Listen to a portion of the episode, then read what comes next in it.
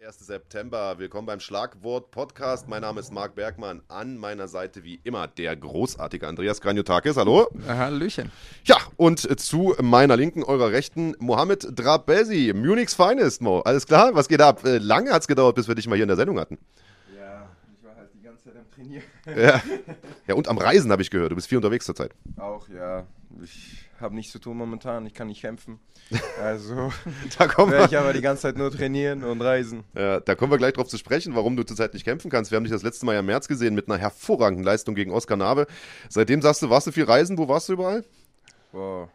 Boah, ich kann mich selber nicht mehr erinnern. Also ich war Alter, so viel? So viel Nein, auf so den Kopf bekommen, nicht, oder? Nein, nein, nein. Nee, ich glaube, nach dem Kampf bin ich äh, gleich nach Thailand geflogen für ein paar Tage. Dann war ich äh, kurz in Dubai, dann war ich in Paris. Also ich bin einfach die ganze Zeit rumgereist. Tunesien war ich auch. Ja. Ja, aber Training ist nicht so kurz gekommen. Du stehst im Saft, kannst theoretisch, wenn du dürftest, wenn du wolltest, wenn du müsstest, könntest du kämpfen. Äh, ja, klar. Ich bin ja sowieso fleißig die ganze Zeit am Trainieren. Und ich warte einfach, wann endlich mal jemanden sich meldet und sagt, hey, ich habe Bock gegen den Mo zu kämpfen. Und wenn es mir halt natürlich passt mit dem mit der Veranstaltung, dann nehme ich natürlich den Kampf an. Ja. Aber Du bist ja quasi jetzt schon, ich sag mal, ein, ein, ein, fester, ein fester Bestandteil von GMC. Hast deine letzten, ich glaube, fünf oder sechs Kämpfe dort gemacht. Äh, hast dort um den Titel schon gekämpft. Hast, wie gesagt, in deinem letzten Kampf im Federgewicht debütiert. Unglaublich abgerissen gegen Oskar Nabe. Äh, hitziges Gefecht, dominante Leistung. Und jetzt sagst du, du kannst nicht mehr kämpfen. Woran liegt das? ich weiß es auch nicht. Also, wie gesagt, ich wollte unbedingt jetzt bei GMC kämpfen in Köln. Nächsten Monat, nee, diesen Monat. Und Nächste Woche. Nächste Woche, gell? Und es hat leider nicht geklappt. Ich habe drei Absagen bekommen. Oktober habe ich schon mal eine Absage bekommen. Ja, ich weiß es nicht. Die Leute entweder haben die keinen Bock zu kämpfen oder haben einfach die letzten paar Kämpfe angeschaut und haben gedacht so, hey, nee, gegen den habe ich keine Lust zu kämpfen. Weil er vielleicht zu stark ist oder... Hast du ein Management, das das für dich übernimmt oder machst du das selber? Meistens mache ich das selber oder macht das irgendwie mein Trainer. Also die Leute rufen mich an oder Leute, die ich kenne zum Beispiel, äh, sagen, hey Mo, hast du Bock da zu kämpfen und da und da zu kämpfen? Dann sage ich, hey, natürlich, ja, schon. Aber so jemanden Festes, der sich um das äh, alles kümmert, habe ich noch nicht, nein. Ist das was, was worüber du nachdenkst? Und äh, wenn, wenn ja, wieso? Und wenn nein, wieso? Äh, wenn ich ehrlich bin, wenn ich die richtige Person finde, ja, gar kein Problem, sehr gerne sogar. Nur es gibt halt viele Vor- und Nachteile, habe ich gehört. Also momentan verdiene ich auch nicht so gut durch die, durch die ganzen Kämpfe, egal in welche Veranstaltung ich kämpfe, verdient man nicht genug, ja. Dann muss man ein bisschen von seiner Gage natürlich an diesem Management alles abgeben, gar kein Problem, aber es kommt natürlich immer darauf an, wie viel es ist, ja. Ähm, und ich mache ja nichts anderes außer kämpfen momentan, ein bisschen Training geben, noch so nebenbei. Durch Kämpfen kann ich mein Leben äh, irgendwie nicht perfekt auf die Reihe hinbekommen oder das alles leisten können, sondern eher durch Sponsoring schaffe ich das. Und ja, also wie gesagt, wenn die richtige Person kommt und mir wirklich helfen äh, will, dass ich dann, sagen wir es mal so, im Jahr bis zu fünf Kämpfe äh, kämpfen kann und äh, schauen, dass immer die richtigen Veranstaltungen sind und dass die Gage immer, Gage immer stimmt und dass die Gegner auch immer stimmen, sehr gerne. Ich bin immer dabei. Ja, wobei das Sponsorenthema ja eigentlich auch was für einen Manager ist. Jetzt sagst du, du musst einen Teil der Gage abdrücken. Ähm, das wissen vielleicht viele gar nicht, wie sowas funktioniert, Andreas. Du kannst ja vielleicht ein bisschen Einblick geben. Wie viel drückt man da ab? Das ist so ein bisschen abhängig. Ich sag mal so, im allerbesten Fall sind es so um die 20% fürs Management.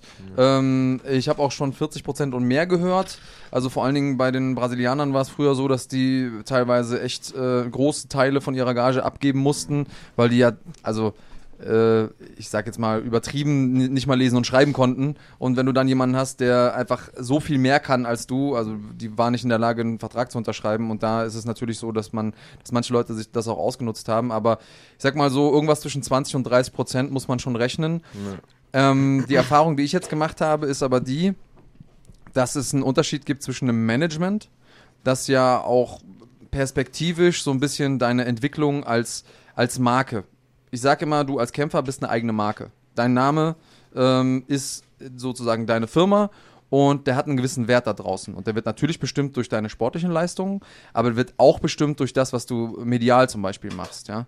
Ähm, und äh, die wenigsten, oder sagen wir andersrum gesagt, die meisten Manager, die ich kenne, im MMA-Bereich sind so, dass sie sich im sportlichen Bereich auskennen. Also die können Ko Kontakt herstellen zu Veranstaltern, die können das Fightbooking machen. Die haben vielleicht, wenn sie gut sind, auch noch einen Überblick darüber, welche Gegner zu dir passen können. Das hast du ja eben auch angesprochen, dass das wichtig ist. Ähm, aber die wenigsten von denen sind in der Lage, A, irgendwie gut äh, irgendwelche Sponsoren aufzutun. Was wir brauchen eigentlich sind ja Lifestyle-Sponsoren. Hast es eben gesagt, also Leute, die jeden Monat Kohle überweisen, ob du jetzt kämpfst oder nicht. Klar ist das cool, wenn man dann einen Kampf hat und dann nochmal ein paar Euro oben drauf bekommt. Aber dieses Lifestyle-Sponsoring ist halt das, was dir sagt, okay, egal ob ich jetzt kämpfe oder nicht, ich habe schon mal meinen Mindestsatz dr- drin, den ich irgendwie brauche, um zu überleben und um zu reisen, um, um dann irgendwie auch sich sein Training reinzuholen, wie man sich's braucht.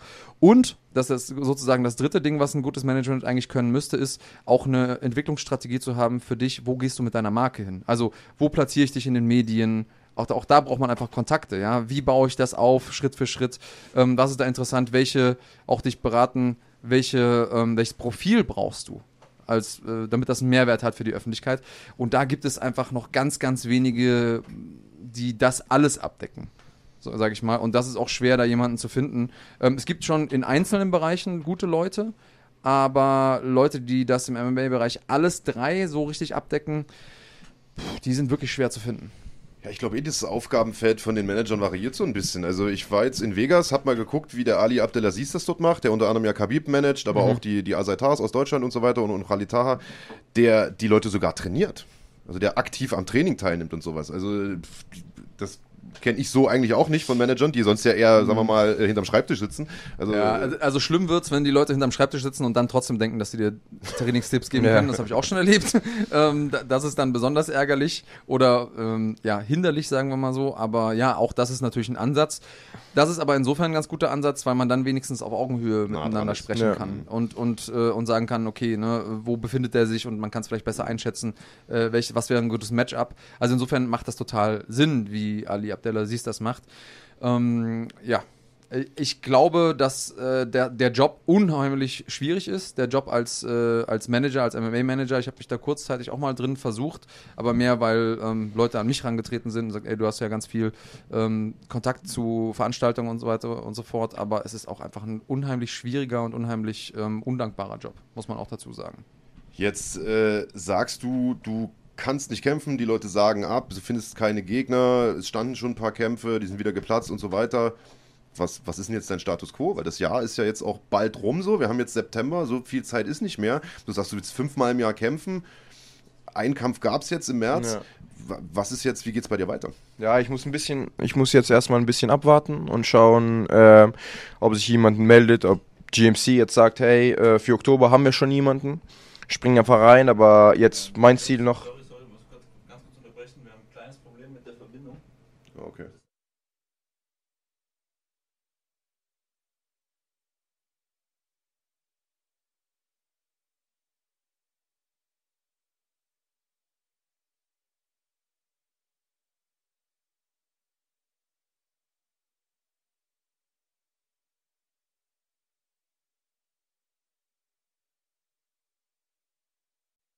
Ähm, ganz kurz, Doch, doch.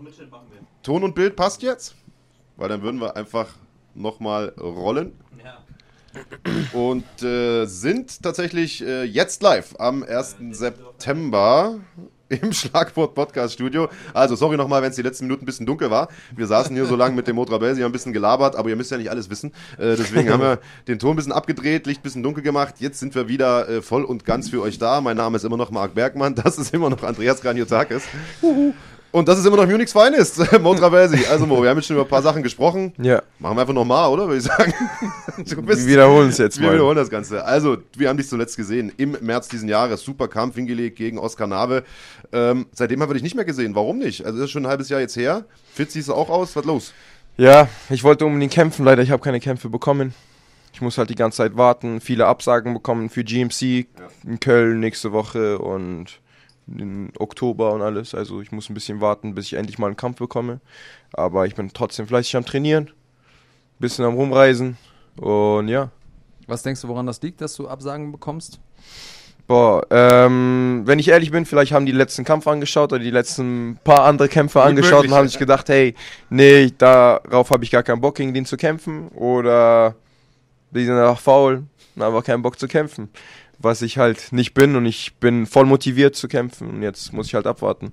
Na gut, man muss natürlich sagen, die Luft da oben, die wird dann auch langsam tatsächlich dünn. Also du bist äh, nach wie vor äh, weit oben in den Top 10 des Federgewichts, mittlerweile auf der 6. Du warst, glaube ich, schon mal auf der 5. Haben sie dich wahrscheinlich wieder eins runtergesetzt, weil du jetzt eine Weile nicht gekämpft hast. Aber so viel ist da gar nicht mehr. Man hat Daniel Weichel, der ist bei Bellator, äh, Ja. Lom Ali kämpft im Ausland und dann hat man äh, Ömer Solmers, der hat jetzt einen Titelkampf bei GMC. Also es gibt auch gar nicht mehr so viele Leute, die jetzt, sagen wir mal, Sinn machen würden über dir.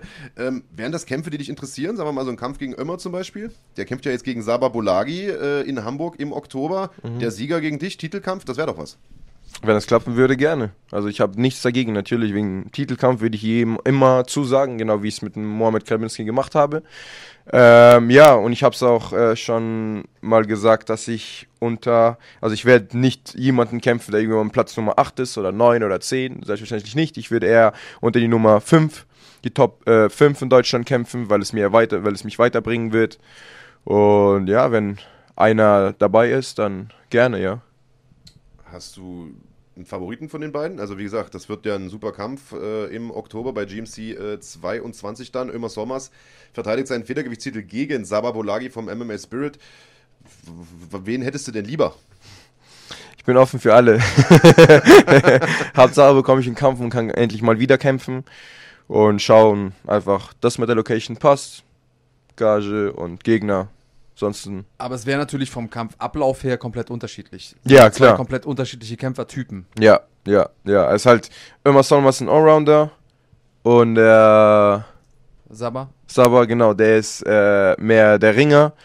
Ja, es wäre halt natürlich, ein Allrounder für mich wäre es natürlich besser, anstatt ein Ringer, aber Warum besser? Also Ja, eigentlich, eigentlich könnte man ja auch sagen, wenn, wenn du weißt, okay, das ist ein Ringer, dann Ja. weißt du auch, wo, was auf dich zukommt. Und dann ist es nicht so unvorhersehbar. Ja, das sowieso, aber ich glaube eher, die Leute wollen mehr Show, wollen mehr Action sehen. Das wäre halt natürlich perfekter, weil ich selber ein Allrounder bin. Das wäre halt perfekt, wenn wir in jeder, also jetzt im Stand-Up, im Ringen genauso am Boden, halt in diese drei äh, verschiedenen ähm, Stellen halt können wir kämpfen, anstatt dass jetzt nur gerungen wird oder nur am Boden. Äh, einer will die ganze Zeit Stand-Up und der andere will halt die ganze Zeit ringen oder der andere will irgendwas. Also. Äh, Wie siehst du denn den Kampf ausgehen? Hast du da eine Idee? Wie, wenn die beiden aufeinandertreffen? Was, Wenn ich ehrlich- vorne?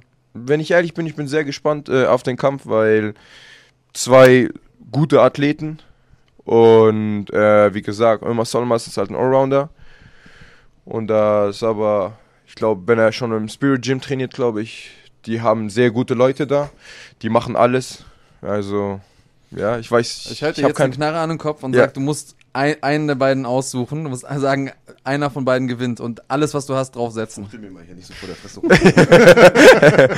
Boah, boah, ich habe ehrlich gesagt, ich habe keine Ahnung, ich weiß es nicht. Ich weiß, ich habe, glaube ich, den Sauer noch nie kämpfen gesehen. Ja, ist Ich spannend, hab- weil, äh, weil er ja quasi mit dir da oben, äh, äh, mit oben in den, in den Rankings ist, aber du hast dir da noch nicht wirklich ein Bild von gemacht. Nee, nee, also ich habe, wie Du gesagt, weißt nur, dass er, dass er ein guter Ringer ist. ja, ja, ja, ich weiß, dass er ein guter Ringer ist, weil er mir auch vorgeschlagen wurde. Und ich habe kurz auf sein Profil gesehen, das ist alles, was mit Ringen zu tun hat, hat er gewonnen und das ist auch alles. Aber ich habe mich Mhm. jetzt irgendwie nicht hingesetzt und habe gesagt, hey, ich will mir ganz genau anschauen und alles. Es ist nicht meine Aufgabe Mhm. und äh, ich habe es mir ungefähr grob angeschaut. Und ja, Ömer Solmas habe ich ihn ein paar Male öfter kämpfen gesehen. Wessen Aufgabe ist das? Also du hast, ähm, du hast ja ein Team hinter dir natürlich Mhm. und wenn ihr euch vorbereitet für einen Kampf, wir haben ähm, letzte Woche hier gesprochen mit Anatoli Bahl, der sagt, der macht gar keine Videoanalyse, der macht einfach sein eigenes Ding. Ähm, das hörte sich für mich jetzt gerade so an, als, als würdet ihr das aber schon machen, aber das machen dann wahrscheinlich deine Trainer, so wie Genau. ich jetzt rausgehört habe. Genau, ja, also es macht einfach äh, mein Team, meine Trainer machen das, die analysieren die meisten Kämpfe, wie das alles abgelaufen ist, welche, was sind seine Stärken, was sind seine Schwächen. Und dann wird es mir gesagt und ich muss jetzt nicht, ich muss jetzt nicht unbedingt äh, ähm, trainieren, was er falsch macht oder was er richtig macht, sondern ich trainiere einfach wie jeden Tag, wie ich es immer mache. Und wenn es halt ein paar Extras dazu gibt, dann mache ich es auch. Also einzelne Techniken, wo ihr sagt, die könnten hilfreich sein in dem Moment oder. Genau, genau. Einfach, aber meistens, meistens bin ich spontan bei sowas. Also ich schaue mal, ich gehe einfach in den Käfig rein und schaue, wie der andere reagiert, was er macht, wie er sich bewegt, was er falsch macht, was er richtig macht. Und das kann ich einfach gut analysieren in ein paar Minuten oder ein paar Sekunden. Mhm. Und dann reagiere ich auch drauf. Also ihr verbra verbraucht auch nicht so viel Zeit darauf, äh, einen Gameplan zu schmieden. Nicht unbedingt, nein. Es kommt immer drauf an, aber nicht unbedingt, ja. Hm. Ja, spannend, weil äh, ganz lange war das ja so ein Ding, wo alle Leute gesagt haben, wir brauchen einen Gameplan, wir brauchen einen Gameplan. Ja. Und jetzt immer mehr Leute, auch gute Leute, mit denen man spricht, die sagen, nö, mein Gameplan ist mein Ding machen. Ähm, ist, ist auch interessant, weil unser Sport ja sich einfach immer weiterentwickelt und man nie so richtig weiß, äh, was ist denn jetzt eigentlich das Patentrezept. Macht aber Sinn. Also ich finde die Einstellung gut, denn wenn du einen Gameplan hast und der geht nicht auf, weil der Gegner plötzlich was ganz anderes macht, als du erwartet hast, weil Ja. Saba Bolagi zum Beispiel eben nicht ringt, sondern mit dir strikt, dann stehst du halt da so mit runtergelassener Hose. Und wenn du sagst, pass auf, ich gehe rein, ich reagiere einfach drauf, dann kann ja kommen, was will. Dann Ja. bist du quasi immer auf alles vorbereitet. Von daher ist das eigentlich eine ganz gute Einstellung, wie ich finde. Äh, bei dir hat das bislang auch ganz gut funktioniert. Ähm, ein weiterer Kampf, der ganz interessant wäre im Federgewicht, wäre ein Kampf gegen Max Koga. Der kämpft auch nächste Woche Samstag in Köln, äh, trifft auf Michailidis Antinodoros, einen äh, Landsmann vom Kollegen Kranjotakis hier, einem Griechen. Äh, und Max Koga natürlich auch haushoher Name im Federgewicht. Wäre das ein Kampf, der dich interessieren würde? Ein Kampf, der vielleicht sogar schon mal im Gespräch war? Äh, nee, der Max Koga bis jetzt nicht, weil er jetzt, glaube ich, wieder zurück ist, nach Deutschland gekommen. Ja. Er will jetzt halt weiter kämpfen hier. Ähm, was natürlich cool ist. Nur, ähm, ja, wie gesagt, 66 Kilo, selbe Gewichtklasse. Ich schaue mal, wer unter die Top 5 sind. Und wenn es halt klappt, dann klappt es halt. Aber Ist ich habe ein- keinen bestimmten, ich habe keinen bestimmten Typen, den ich jetzt sage, hey, gegen den will ich unbedingt kämpfen oder Hauptsache überhaupt kämpfen. genau, Hauptsache kämpfen, genau, ja. Also ist eh so ein Thema. Wir hatten uns ja schon, ich glaube, vor deinem Kampf im März äh, unterhalten, damals noch über Instagram äh, Live-Interview. Und damals sagtest du, da, da stand der Wechsel ins Federgewicht gerade bevor. Du hast gesagt, Ja. hey, ich will mich da gar nicht so festlegen. Ich würde auch wieder im Leichtgewicht kämpfen. Beide Gewichtsklassen würde ich interessieren. Steht das noch? Also wäre es für Mhm. dich theoretisch auch möglich, wieder im, im, in der 70-Kilo-Klasse anzutreten? Nee, momentan nicht mehr, nein. Also du bleibst Weil- jetzt Feder, definitiv. Ja, ich mal. bleib Federgewicht, weil es einfach besser zu mir passt und äh, ich will jetzt nicht nur wegen heute denken, sondern eher zukünftig werde ich auch immer in ähm, Federgewicht kämpfen, weil es einfach zu mir besser passt. Und kattest du immer noch Arabisch? Das haben wir ja damals schon mal so viel. Cut das Gewicht machen, machst du Arabisch durch Fasten, hast du damals gesagt. Nee, also jetzt nicht mehr. Davor war es ja einfacher für mich, weil ich musste ja nicht so viel cutten. Aber jetzt äh, habe ich es eher ein bisschen professioneller.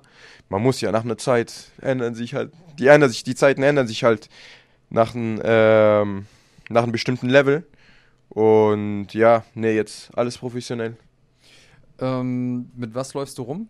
Wie viel Kilo hast du so, wenn du. Kommt immer drauf an. drauf, drauf Es kommt immer drauf an, wo ich-. Äh, nein, äh, äh, ja, kann man so sagen, aber es kommt immer darauf an, äh, wo ich davor war, ob ich, also regelmäßig trainieren tue ich sowieso, aber wenn ich jetzt in der Heimat war in Tunesien, dann kann ich schon sagen, dass ich gut gegessen habe. Wenn ich jetzt woanders äh, war, wo mir das Essen nicht geschmeckt hat, dann, es kommt immer drauf an, aber Was isst du denn gerne? ich, boah, ich esse eigentlich fast alles, oder eher alles, ich esse alles, ja. Ja, fast alles nicht, ich esse alles, ja. Mir schmeckt fast alles, ja. Alter, ich glaube, das Interview, das wir damals hatten, hatten wir doch aber zur Ramadan-Zeit, oder? Wie, äh, wie stehst du das denn durch? Ram äh, echt, hatten wir das? Nee, es war danach, aber. Aber das war kurz danach, glaube ich, äh, genau. ja, kurz ja. davor. Oder kurz davor. Es war kurz davor, ja. Es war kurz davor. Ähm, ja, also sowas hilft mir ab und zu mal, weil äh, es ist ja nicht nur, ich denke nicht nur den ganzen Tag an Essen oder ich denke nicht nur die ganze Zeit, dass ich irgendwas trinken will oder so, sondern es verstärkt einfach meinen Kopf, weil äh, bei, der, ähm, bei dem Gewicht machen muss ich ja genauso weniger essen, mehr trinken, auf vielen Sachen halt verzichten, wie Süßigkeiten oder Fastfood oder keine Ahnung was. Und es ist halt für mich eigentlich ein Vorteil, weil ich kann, ja- in Ramadan muss ich ja auf diese Sachen, ganze Sachen verzichten, dann kann ich erst am Abend essen und es fällt mir halt viel einfacher, äh, wie wenn ich jetzt, keine Ahnung, den ganzen Tag zu Hause Ja, sitze, ist trainiere klar. und esse ja, ja. und ja, es ist halt auf jeden Fall einfacher für mich, aber es ist halt nicht so schlimm. Ich versuche halt alles zu respektieren, also meine, meine Religion respektiere ich sowieso und äh, an solchen Sachen finde ich, äh, die helfen mir viel. Aber während Um der. Ramadan-Zeit oder kurz danach zu kämpfen, ist wahrscheinlich dann schwierig. Machst du das? Oder, oder bist du dann in der Zeit einfach raus? Äh, davor habe ich schon gemacht. Davor Ja, davor ist klar, aber jetzt, also währenddessen wahrscheinlich gar nicht, oder? mh, meinst du jetzt, dass ich in Ramadan-Zeit irgendwie kurz danach oder kurz davor irgendwie kämpfen muss? Oder? Genau, ja, also entweder im Ramadan-Monat oder, Ja. oder sage ich mal, eine Woche nachdem der vorbei ist oder so. Das ist ja. Wenn ich ehrlich bin, das schwer. hatte ich schon letztes Jahr gehabt, wo ich gegen Krabinski gekämpft habe, war das, glaube ich, der Zeit. Und das hat mir auch schon geholfen äh, beim Cutten, Mhm. Nur natürlich war es halt anstrengender, weil ich vielleicht weniger Energie hatte zum Trainieren, aber ich hatte halt trotzdem Den Fokus. genau den Fokus einfach, dass ich einfach, hey, ich muss kämpfen, es war ein Titelkampf, ich muss mich drauf vorbereiten die ganze Zeit und es war halt jetzt, es war anstrengender natürlich, aber wenn ich muss es machen, dann muss ich es halt. Was ist denn das Gericht, auf das du dich am meisten freust, nachdem du durch bist mit dem Kämpfen oder mit, dem, mit der Diät? So das Ding, wo du sagst, so, wenn ich hier einmal durch bin mit dem Kampf, dann gehe ich raus und esse. Boah, wenn ich ehrlich bin, in den letzten paar Kämpfe, was ich gegessen habe, hm, was war das? Äh, ich glaube, ich habe eine Pizza bestellt. Ja, Klassiker also erstmal ja, erstmal Süßigkeiten, weil ich halt ich liebe Süßigkeiten. Ich habe gleich erstmal mit Schokolade angefangen, Cola, Schokolade, Spezi und äh, ja und dann natürlich Pizza gegessen. Erstmal ein bisschen entspannt und dann wieder gesund gegessen. Ich habe auch mal äh, zwei Jahre mitgefastet mit meinen Kumpels Mhm. und ähm, Freund von mir, Tunesier auch, die haben dann immer zum, zum Fastenbrechen am Abend so äh, Teigtaschen gemacht, gefüllt mit, ähm, äh, mit Thunfisch.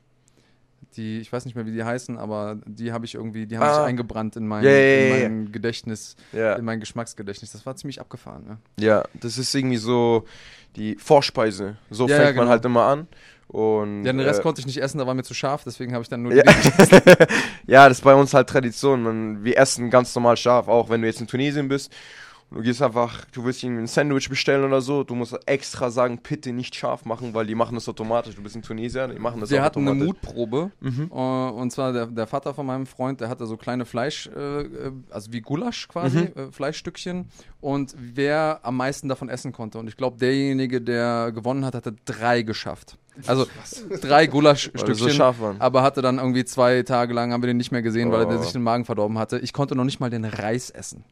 Also die haben den Reis gekocht und da war so, äh, haben die so, ein, so eine Pepperoni reingelegt.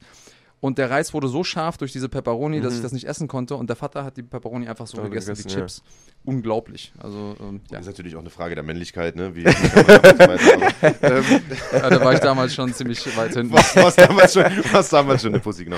Ähm, wir haben jetzt gerade drüber gesprochen, über, über deine Kämpfe und du bekommst keine Kämpfe und so weiter. Das ist natürlich extrem frustrierend, gerade für einen Ja. jungen Kämpfer, 23. Du hast gesagt, du willst fünfmal im Jahr kämpfen. Wie gesagt, ja, ist nicht mehr so lang. GMC 21 bist du auf jeden Fall nicht dabei, das ist nächste Woche. GMC 22 in Hamburg bis jetzt auch nicht. Oberhausen bis jetzt auch nicht. Was, was machst du jetzt den Rest des Jahres? Weiter reisen, weiter futtern oder äh, äh, weiter nicht sinnlos trainieren, aber ohne Kampf trainieren? Oder gibt's, gibt's irgendeine Option B? Äh, also sinnlos trainieren sowieso nicht. Also ich trainiere, ich muss sowieso mich halt fit halten die ganze Zeit.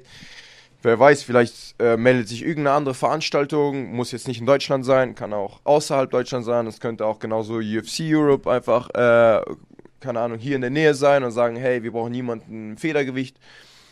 Und äh, ja, ich warte einfach nur ein bisschen ab und schau, wer sich äh, als nächstes meldet. Und Wer macht das für dich? Also äh, guckst du selber nach Kämpfen? Machen das deine Trainer? Hast du ein Management? Mm, nee, also meistens macht es mein Trainer. Oder ich mache das selber, wenn ich jetzt irgendeine Veranstaltung äh, finde, die mir irgendwie gefällt. Oder jemand äh, sich bei mir meldet und sagt, hey, hast du Bock dort zu kämpfen? Dann sage ich es natürlich meinem Trainer und er entscheidet es, ob ich das jetzt mache oder nicht. Aber einen bestimmten Management habe ich noch nicht. Hm, verhandelt der denn auch für dich dann? Der Trainer?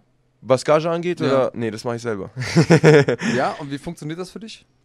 Wie funktioniert äh, Also hast du das Handel- Gefühl, dass du, dass du das gut machst oder dass du. da Meistens mache ich es gut, ja. Also Okay. meistens mache ich es gut.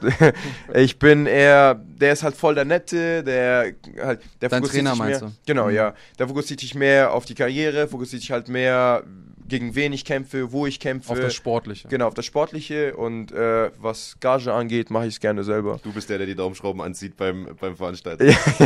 Ja. Ja, Ich finde es immer schwierig, da selber derjenige zu sein, der sagt, nee, das reicht mir nicht. Ähm, also ich finde es immer einfacher, wenn, wenn ich jemanden habe, der für mich spricht mit dem, äh, mit dem Veranstalter. Aber äh, interessant zu sehen, dass du da offensichtlich einen anderen, einen anderen Ansatz hast. Magst du einmal kurz den Namen von deinem Trainer sagen? Wenn wir schon genau, das ist der Ben Schotthöfer, Mhm. Der äh, Inhaber von Munich MMA. Und äh, ja, ich trainiere bei ihm seit neun Jahren und ich kenne ihn auch. Seit du 14 bist, glaube ich. Genau, ne? seit ich Bist du 14 dort? bin. Und nie Team gewechselt, immer dort Nee. geblieben. Also Loyalität offensichtlich großes Thema auch. Ja, ja, es, wie gesagt, also der, mein Trainer ist der Ben, der hat mich einfach in so vielen Sachen geholfen, hat mich auch äh, weitergebracht, egal um was es geht, ob es Kämpfen äh, angeht oder Privatsleben oder, also wir sind, der ist halt für mich nicht nur Trainer, sondern der ist wie mein Bruder, wie mein Vater, wie, das ist einfach meine Familie. Ja, starke Aussage. Und- Was meinst du Privatleben? Kannst du ein Beispiel mal nennen?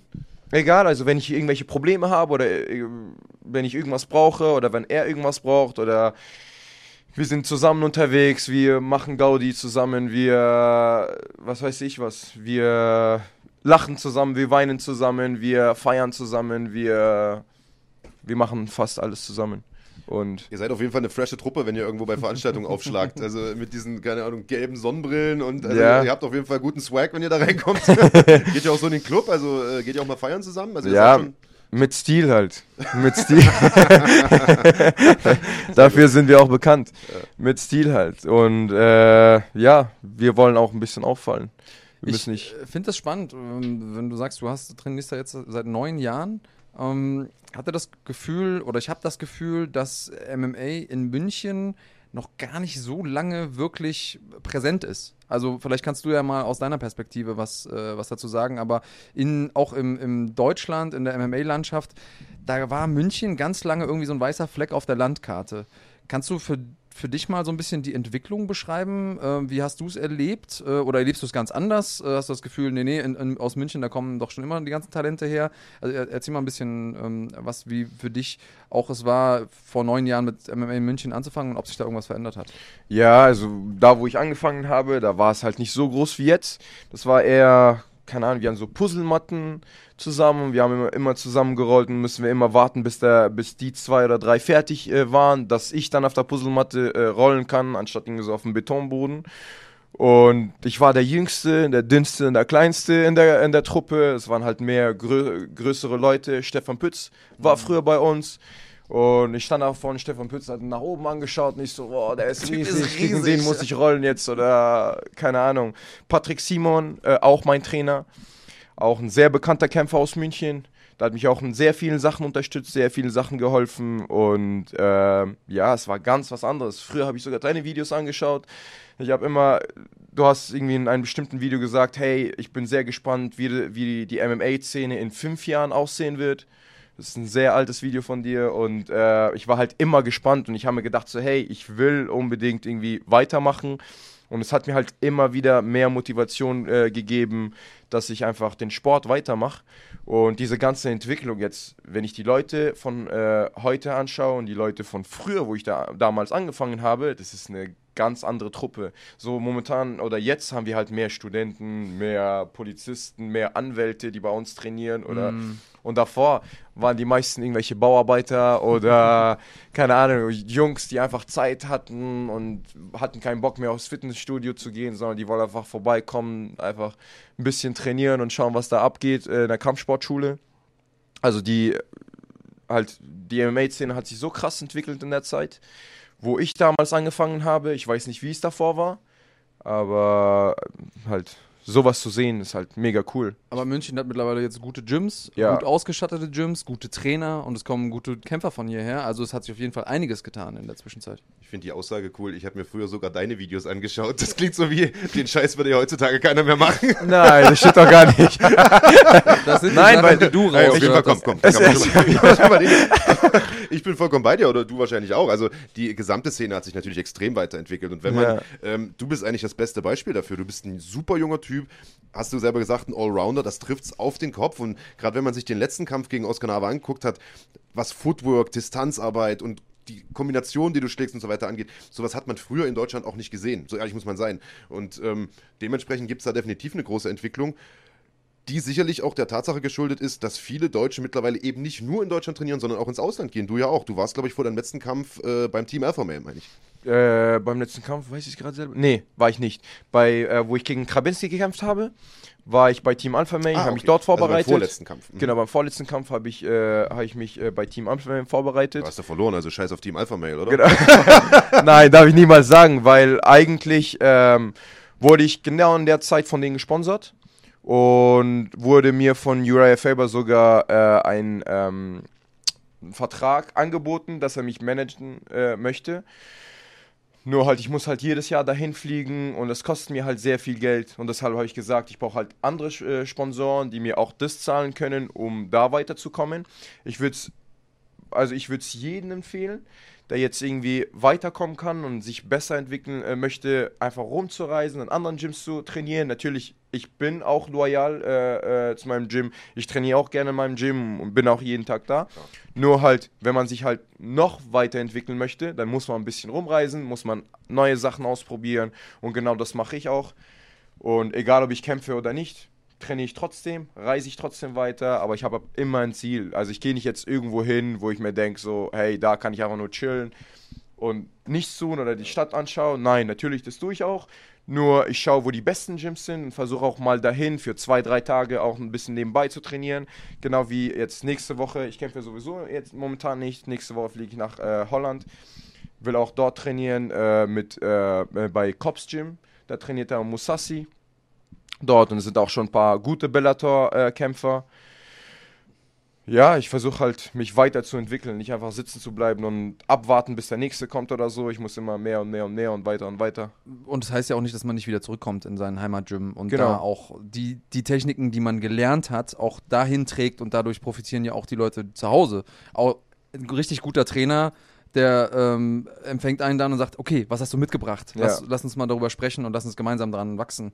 Ähm, und nimmt dann auch von seinem Schüler was an. Also insofern muss es ja nicht unbedingt heißen, dass man seinem Rücken, seinem, seinem Gym den Rücken kehrt, sondern vielleicht sogar, dass er uns auch stärker macht dadurch. Ja. Ähm, du sagst, Team Alpha Male hat dich gesponsert. Wie sah das aus? Ähm, also, ich war jetzt, das, also das letzte Mal vor meinem vorletzten Kampf, war ich das zweite Mal bei Team Alpha Male, äh, das zweite Mal genau bei Team Alpha Male und ich war halt eineinhalb Monate dort. Und die haben halt gesehen, wie ich mich entwickelt habe. Die haben gesehen, wie ich motiviert äh, war, jeden Tag ins Training zu gehen, sechs bis sieben Stunden am Tag zu trainieren. Und dann kam halt der äh, Uriah Faber und hat mich halt gefragt, so, hey, kommst du jedes Jahr nach Amerika und äh, willst bei uns trainieren? Und habe ich gesagt, ja, ich bin voll motiviert und habe halt mega Lust, weil das Team hat mir halt mega gut gefallen. Und äh, natürlich, die Stimmung ist halt anders wie in Europa, aber es stehen halt jeden Tag was meinst du damit?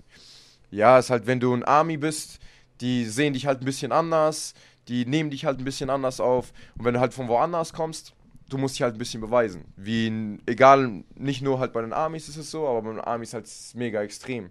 Du musst halt wirklich jeden Tag hart trainieren, die kümmern sich nicht halt. Team Alpha Male ist ein super krasses Gym und mega viele erfolgreiche Kämpfer äh, trainieren dort. Wie gesagt, sieben bis acht äh, UFC-Kämpfer sind jeden Tag auf der Matte. Und wenn du jetzt einen Tag oder zwei Tage nicht ins Gym kommst und nicht äh, mittrainierst, da kümmert sich keiner halt äh, um dich. Da, du fehlst halt nicht, weißt du? Du musst selber, du musst, sel du musst dich selber pushen, jeden Tag ins Training kommen und du musst halt dich selber zeigen, ob du wirklich was kannst oder nicht. Und das war halt für mich ein bisschen schwierig am Anfang, aber mit der Zeit habe ich immer reingepasst und das hat der Uriah äh, sozusagen gesehen und hat halt zu mir gesagt, so hey, ich sehe, dass du halt fleißig bist und dass du gerne mit uns trainierst und dass du voll motiviert bist. Wenn du magst, ich kann dich gerne sponsern, muss einfach nur halt unser Logo auf dein T-Shirt haben. Du kommst einfach jedes Jahr zu uns und bekommst eine bestimmte, eine bestimmte Summe äh, von uns, dass du, keine Ahnung, bei uns umsonst leben kannst, bei uns äh, umsonst trainieren kannst. Und ab eine bestimmte Gage musst du halt was äh, abgeben Abtreten, ja. oder. Äh, und du hast es gemacht? Also du hast, bist diesen Sponsoring-Deal eingegangen? ich bin's, ja, ich bin's eingegangen, aber ich muss erstmal äh, eine bestimmte Summe von der Gage erreichen. Bis du was abtreten musst. Genau. Also du bist jetzt quasi bei Team Alpha Male unter Vertrag? Unter Vertrag nicht direkt, aber wir haben es jetzt ähm, sozusagen mündlich das gemacht und ich sollte ihm halt jedes Mal sagen, wenn ich jetzt kämpfe oder so, muss ich halt Bescheid geben, gegen wem ich kämpfe, wo ich kämpfe, bei welcher Veranstaltung äh, ich kämpfe und äh, ja, wie gesagt, ab eine bestimmte Summe, sobald es, äh, sobald ich die, die Summe erreiche, müssen wir halt einen Vertrag abschließen und dann muss ich halt dafür was ausgeben. Magst du uns sagen, wie hoch die Summe ist? Ich lasse es mal. ja, es halt, es hat, äh, steht halt im Vertrag, es sind alle Verträge und die kann ich halt nicht wirklich über Also da ist auch reden. eine Verschwiegenheitserklärung, Genau, dass du nicht ja. drüber sprechen. Ah, okay, alles Gut, klar. aber du kennst solche Verträge ja auch. Wie viel ist das normalerweise? Jetzt nicht bei deinem explizit, das wissen wir natürlich nicht, aber in der Regel, wie viel bekommt so ein Manager, Andreas? Du kennst das ja. Also sicherlich ein Manager, je nachdem, es gibt welche, die haben halt ein extremes, da gibt es ein extremes Wissensgefälle. Also mir sind ähm, Wie bei Moderatoren ja auch. wie bei Moderatoren Genau. auch, ja genau. Äh, die einen haben, haben nichts mit Fakten am Hut, die anderen kennen sich aus. Genau. Ähm, ja, also zum Beispiel aus Brasilien weiß ich, dass äh, noch vor gar nicht allzu langer Zeit da 40, 50 Prozent teilweise genommen wurde von, äh, von dem Management, weil da, um es jetzt mal übertrieben zu sagen, die, die Kämpfer noch nicht mal lesen und schreiben konnten, geschweige denn irgendwie Englisch. Ähm, aber ich sag mal, der äh, normaler Schnitt ist irgendwo zwischen 20 und 30 Prozent vom Management jetzt. Wenn du natürlich so einen Kombi-Deal hast, äh, Management Gym, was ja beim äh, Team Alpha Male so wäre, dann kann es auch mal in die 40 Prozent gehen, weil, n- also sag mal, in, normal ist es beim Kämpfer eh, du hast diese 20, 30 Prozent vom Management, dann hast du nochmal 5, 10, vielleicht 15 Prozent fürs, fürs Gym. Ähm, und das äh, sehen natürlich auch viele Leute nicht. Die sehen dann die, die Kampfgagen, oh, der hat jetzt für seinen UFC-Kampf irgendwie, weil er gewonnen hat, 24.000 Euro bekommen. Uh, aber dann ziehst du das mal ab, dann ziehst du mal die Steuern ab und das, was dein Camp gekostet hat, dann bist du froh, wenn du noch irgendwie ein paar Im Euro Plus hast, bist, ja. um, äh, um noch essen zu gehen. Ähm, letzten Endes ähm, ist das aber natürlich was, äh, was Dinge ausschließen kann, was du jetzt eben auch gesagt hast. Ne? Du findest gerade keine Kämpfe und das ist natürlich total bescheuert, weil so ein Leben als Profisportler ähm, nicht nur im Kampfsport, sondern generell ist ja auch so, dass es eine gewisse Halbwertzeit hat. Also du wirst ja nicht, bis du 53 bist, kämpfen. Und ähm, natürlich willst du dann das Beste, das Bestmögliche aus deiner Zeit machen. Ähm, da machen sie aber nichts. Also die suchen dir jetzt keine Kämpfe oder so. Nee, nein, nein, nein. Die suchen mir noch äh, keine Kämpfe, weil ja natürlich, der ist halt hier, hier, der ist nicht hier in Deutschland. Käme das für dich in Frage, in den USA zu kämpfen? Weil das wäre nämlich auch jetzt meine nächste Frage gewesen. Der hat ja bestimmt Connections zu den, sagen wir mal, kleineren Organisationen, die dann auch Sprungbretter sind, Titan FC und wie sie nicht alle heißen. Ja, ja, also ja, wie gesagt, wenn es sich irgendwas ergibt, dann würde ich sofort zusagen. Also ich hätte schon Bock. Und momentan, wenn ich ehrlich bin, ich will mehr Risiken eingehen. Heißt, äh, dass ich einfach eine größere Veranstaltung kämpfen möchte. Wenn ich das natürlich äh, erwähnen darf, wie Brave zum Beispiel oder Also andere du darfst hier über alles sprechen. Okay, perfekt. Ja, ist halt, äh, ich würde eher gerade mehr Risiken eingehen, weil ich äh, keine Kämpfe mehr bekomme. Und äh, ja, wie du es gesagt hast, also ich, ich bin 23, ja, ich bin noch jung, aber für mich ist genau jetzt die Zeit, wo ich wirklich nach oben schießen will und äh, mehr Risiken eingehe, weil sonst irgendwann mal wird es auch zu spät. Und ich will auch nicht mit hier 28, äh, 29 immer noch in Deutschland kämpfen oder nur in Deutschland kämpfen und sagen, ja, ich habe mir einen Namen in Deutschland gemacht und das war's auch. Das wird mir nicht reichen. Ja, unsere Idee ist es ja so, dass äh, dann, das wäre ja so in fünf Jahren, sechs Jahren, dass es so attraktiv ist, in Deutschland zu kämpfen, dass du da total Bock drauf hast. Ja. Dass keiner mehr weg will. Ja, genau. da das ist ja hingehen. sozusagen unser, unser interner Traum, dass wir ähm, insgesamt die Landschaft in Deutschland so gestalten, dass wir den Backup haben von den Medien, dass es dadurch auch interessant ist für Sponsoren, dass dann auch möglich ist, die Leute so zu bezahlen, dass sie äh, Bock haben, in Deutschland zu kämpfen und dass sie hier auch die Wertschätzung bekommen, auch medial und einfach von, von der Wahrnehmung her. Ähm, aber im, also angenommen, alles bliebe so, wie es jetzt ist, kann ich das natürlich sehr, sehr gut nachvollziehen, dass du sagst, so, hey, ich will mit 28 nicht mehr nur in Deutschland kämpfen. Ähm, natürlich könnte man auch drüber nachdenken, dir gute Leute einzuladen nach Deutschland. Ja. Ne? Also hier gute Leute aus dem Ausland, weiß ich nicht, so die äh, UFC-Veteranen ähm, einzuladen und zu gucken, wie du dich gegen die schlägst vor heimischem Publikum, weil ähm, ich glaube, da sind wir uns alle einig. Du bist auf jeden Fall einer, den das Publikum hier sehen will, der geile Kämpfe abliefert und es wäre einfach ein Verlust, dich nicht hier zu haben. Ähm, ja, dürftest du denn theoretisch noch ein, ein Management daneben haben? Also dürftest du jetzt jemanden haben, der sich zum Beispiel um dein Fightbooking kümmert, neben dem Deal, den du mit äh, Team Alpha Mail hast? Ja, also wie gesagt, momentan, ich habe keine Verträge jetzt unterschrieben oder so. Heißt, ich stehe unter gar keinem Vertrag. Ich kann selber entscheiden, was ich machen will. Und äh, ja, sobald ein besseres Angebot kommt, natürlich würde ich es halt annehmen. Aber ich heißt, es heißt halt immer noch, dass ich äh, dort äh, bei Team Alpha Male trainieren kann und normal mit dem bin und alles. Also es ist jetzt nicht irgendwie, dass ich unter Vertrag stehe und ich kann nirgendwo, also nichts anders machen oder. Du sagst aber, du reist ganz viel Ja. und ähm, so wie ich rausgehört habe, bist du ja auch nicht nur bei Team Alpha Mail, sondern äh, bist, bist ja auch woanders in der Welt unterwegs. Du hast gesagt, du fliegst jetzt nach Holland. Das ist für dich aber auch okay, dass du jetzt nicht exklusiv nur bei denen trainierst. Nee, es ist vollkommen okay. Wie gesagt, ich stehe halt nicht unter Vertrag. Ich habe noch nicht keinen Vertrag unterschrieben, also ich kann überall hingehen, ich bin noch frei. Wo warst du überall bis jetzt schon? Äh, wo ich trainiert habe oder wo ich. Ich war in Thailand. Ich war drei Monate in Thailand, habe dort irgendwie trainiert, fast gelebt. Tiger Muay Thai oder Phuket? Äh, nee, ich war im Team, Phuket Top Team. Ich Mhm. habe eigentlich ähm, die ersten zwei Wochen habe ich alle Gyms in Phuket äh, ausprobiert. Ich war, glaube ich, in neun verschiedenen AKA, äh, Top-Team, auch kleinere Gyms. Ich wurde vom kleinen Gym gesponsert und habe auch dort Thai-Boxen gekämpft, weil ich beklaut wurde. Was? Und äh, ja, Musst hat, du mal erklären, bitte? ja, es hat was so was passiert. Ich bin, ähm, ich habe, glaube ich, zwei, ich war zwei Monate in Thailand erstmal und dann habe ich einen Besuch bekommen aus einem Kumpel äh, aus äh, München und dann wollte ich ihn irgendwie auf ein Essen einladen. Ich wollte ihm ein bisschen die City zeigen, wie es hier alles abläuft und so. Und dann sind wir um 4 Uhr in der Früh Richtung Strand gefahren und wir haben gedacht, hey, komm, lass einfach schwimmen gehen. Und ich habe halt so einen kleinen Jungen gesehen, der hat ihn in der Nacht so Flaschen gesammelt, hat mir voll leid getan. Und dann habe ich halt Geld ein bisschen ausgepackt, habe ich halt in die Hand gedrückt und hat halt gesehen, dass ich halt bares Geld dabei habe. Und Und wo? hat- Genau, und wo? Und dann hat er sich halt hinterm Baum versteckt, glaube ich zumindest. Und ich habe halt meine ganzen Sachen unterm Motorradsitz äh, äh, getan, so ein T-Shirt gewickelt, bin halt schwimmen gegangen, bin wieder zurückgekommen, ins Hotel gefahren und habe ich mir gedacht, ah stimmt, da habe ich ja meine Sachen dort, mach halt auf, und war halt nichts. Und dann ich so, wow, Kreditkarte war weg, Ausweis war weg, Krankenversicherungskarte war weg, mein ganzes bares Geld. Das Einzige, was ich hatte, eigentlich mein Pass und es war halt im Hotel. Da hatte ich richtig Glück Zum gehabt. Glück, ja. Ja, und äh, ja, ansonsten hatte ich nichts gehabt. Ich habe mir gedacht, scheiße, ich habe halt einen Monat noch, den ich hier halt verbringen sollte. Und was soll ich dann machen? Ich habe kein Geld, niemand kann mir Geld überweisen, kann kein Geld abheben. Und dann kam ich, äh, dann bin ich genau ins Gym gegangen am nächsten Tag, hab halt Details äh, erzählt und dann die gesagt, du kannst nichts machen. Was haben die gemacht? Die sind auf Facebook gegangen, haben ein Bild von mir so abgeschnitten, haben es auf ein Plakat geklebt und am selben Abend haben die irgendwie so durch die ganze Straße diese ganze Plakate einfach geklebt und haben gesagt, hey, du kämpfst einfach am nächsten Tag. Dann, Ohne dich zu fragen vorher? ohne mich zu fragen. Die haben gesagt, hey, du brauchst Geld. Ich habe gesagt, ja, natürlich, weil sonst kann ich nicht hier bleiben und ich kann nichts machen. Und am nächsten Abend äh, haben die irgendwie so einen Kampf organisiert, wo ich dann Geld bekomme. Gegen einen Thai? Oder Gegen einen Aus- Thai, ja. Gegen einen Thai. Wie ging der Kampf aus? Und ich habe die erste äh, Runde gewonnen durch einen Uppercut K.O., Oh, okay. was ich äh, ausgepackt habe gegen einen Ken Entry, Ja. der vom Spirit Gym ist. Ja. Genauso war der erste, der genauso äh, habe ich den ersten Kampf gewonnen.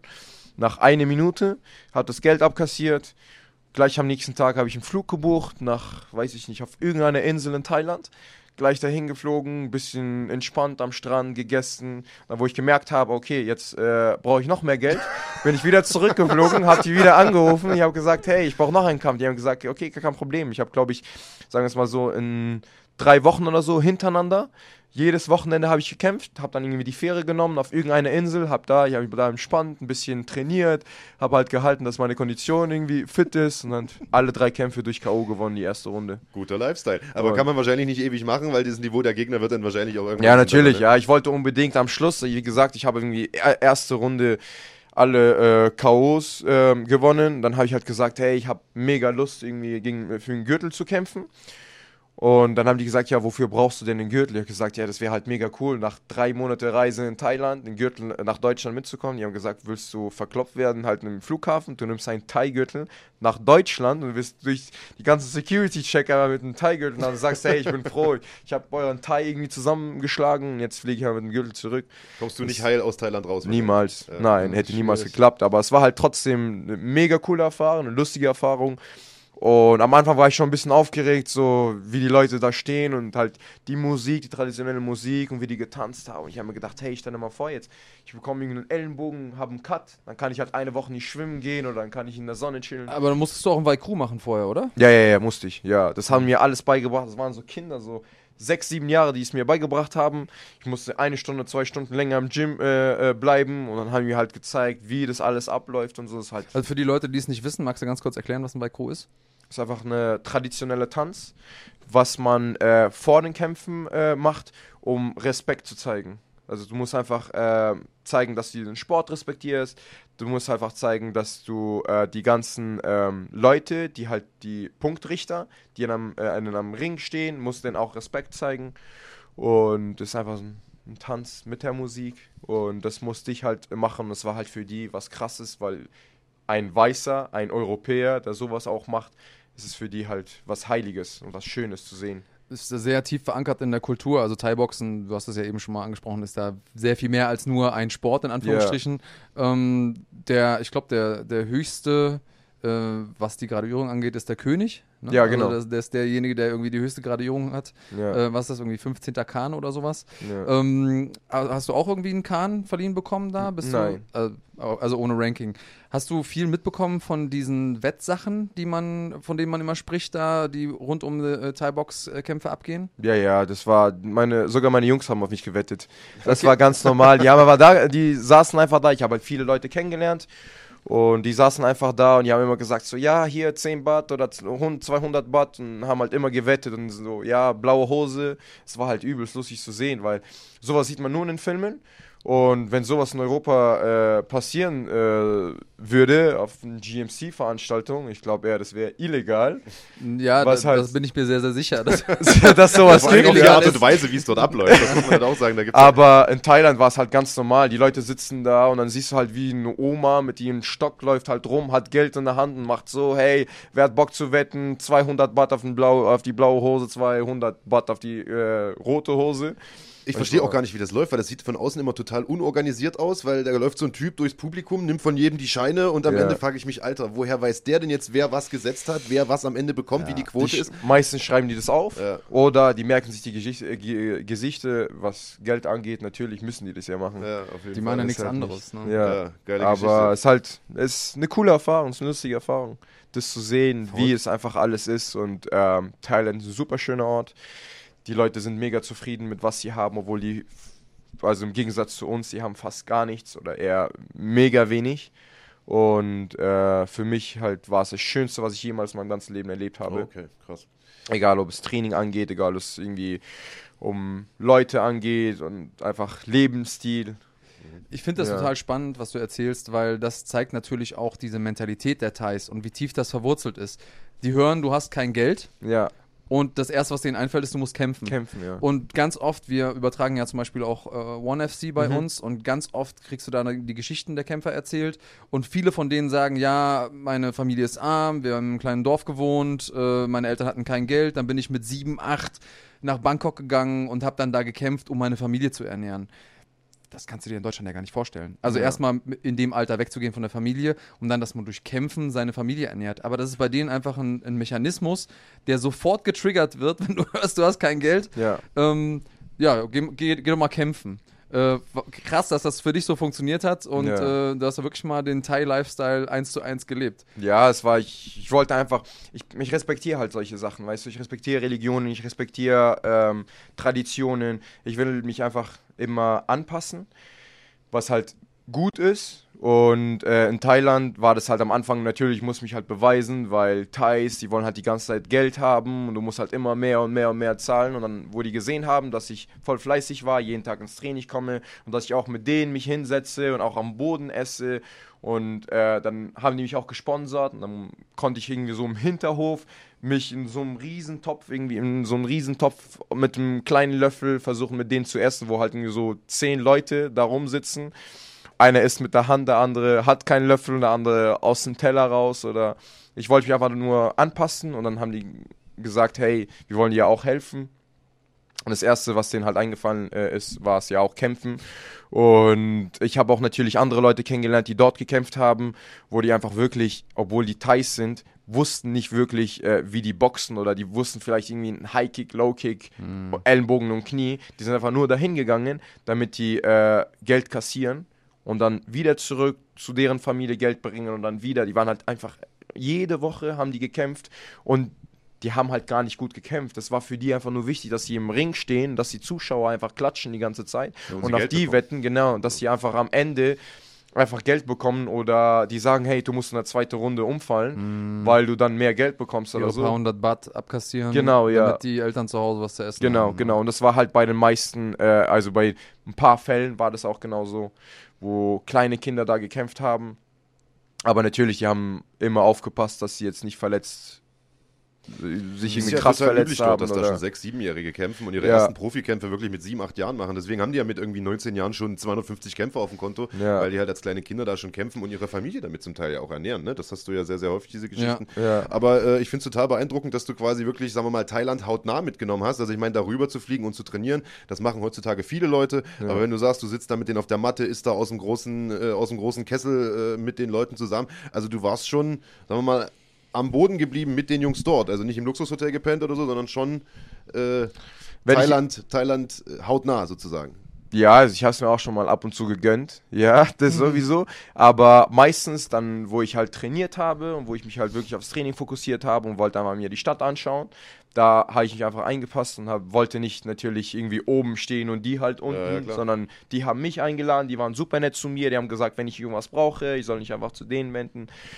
Und sowas respektiere ich auch immer.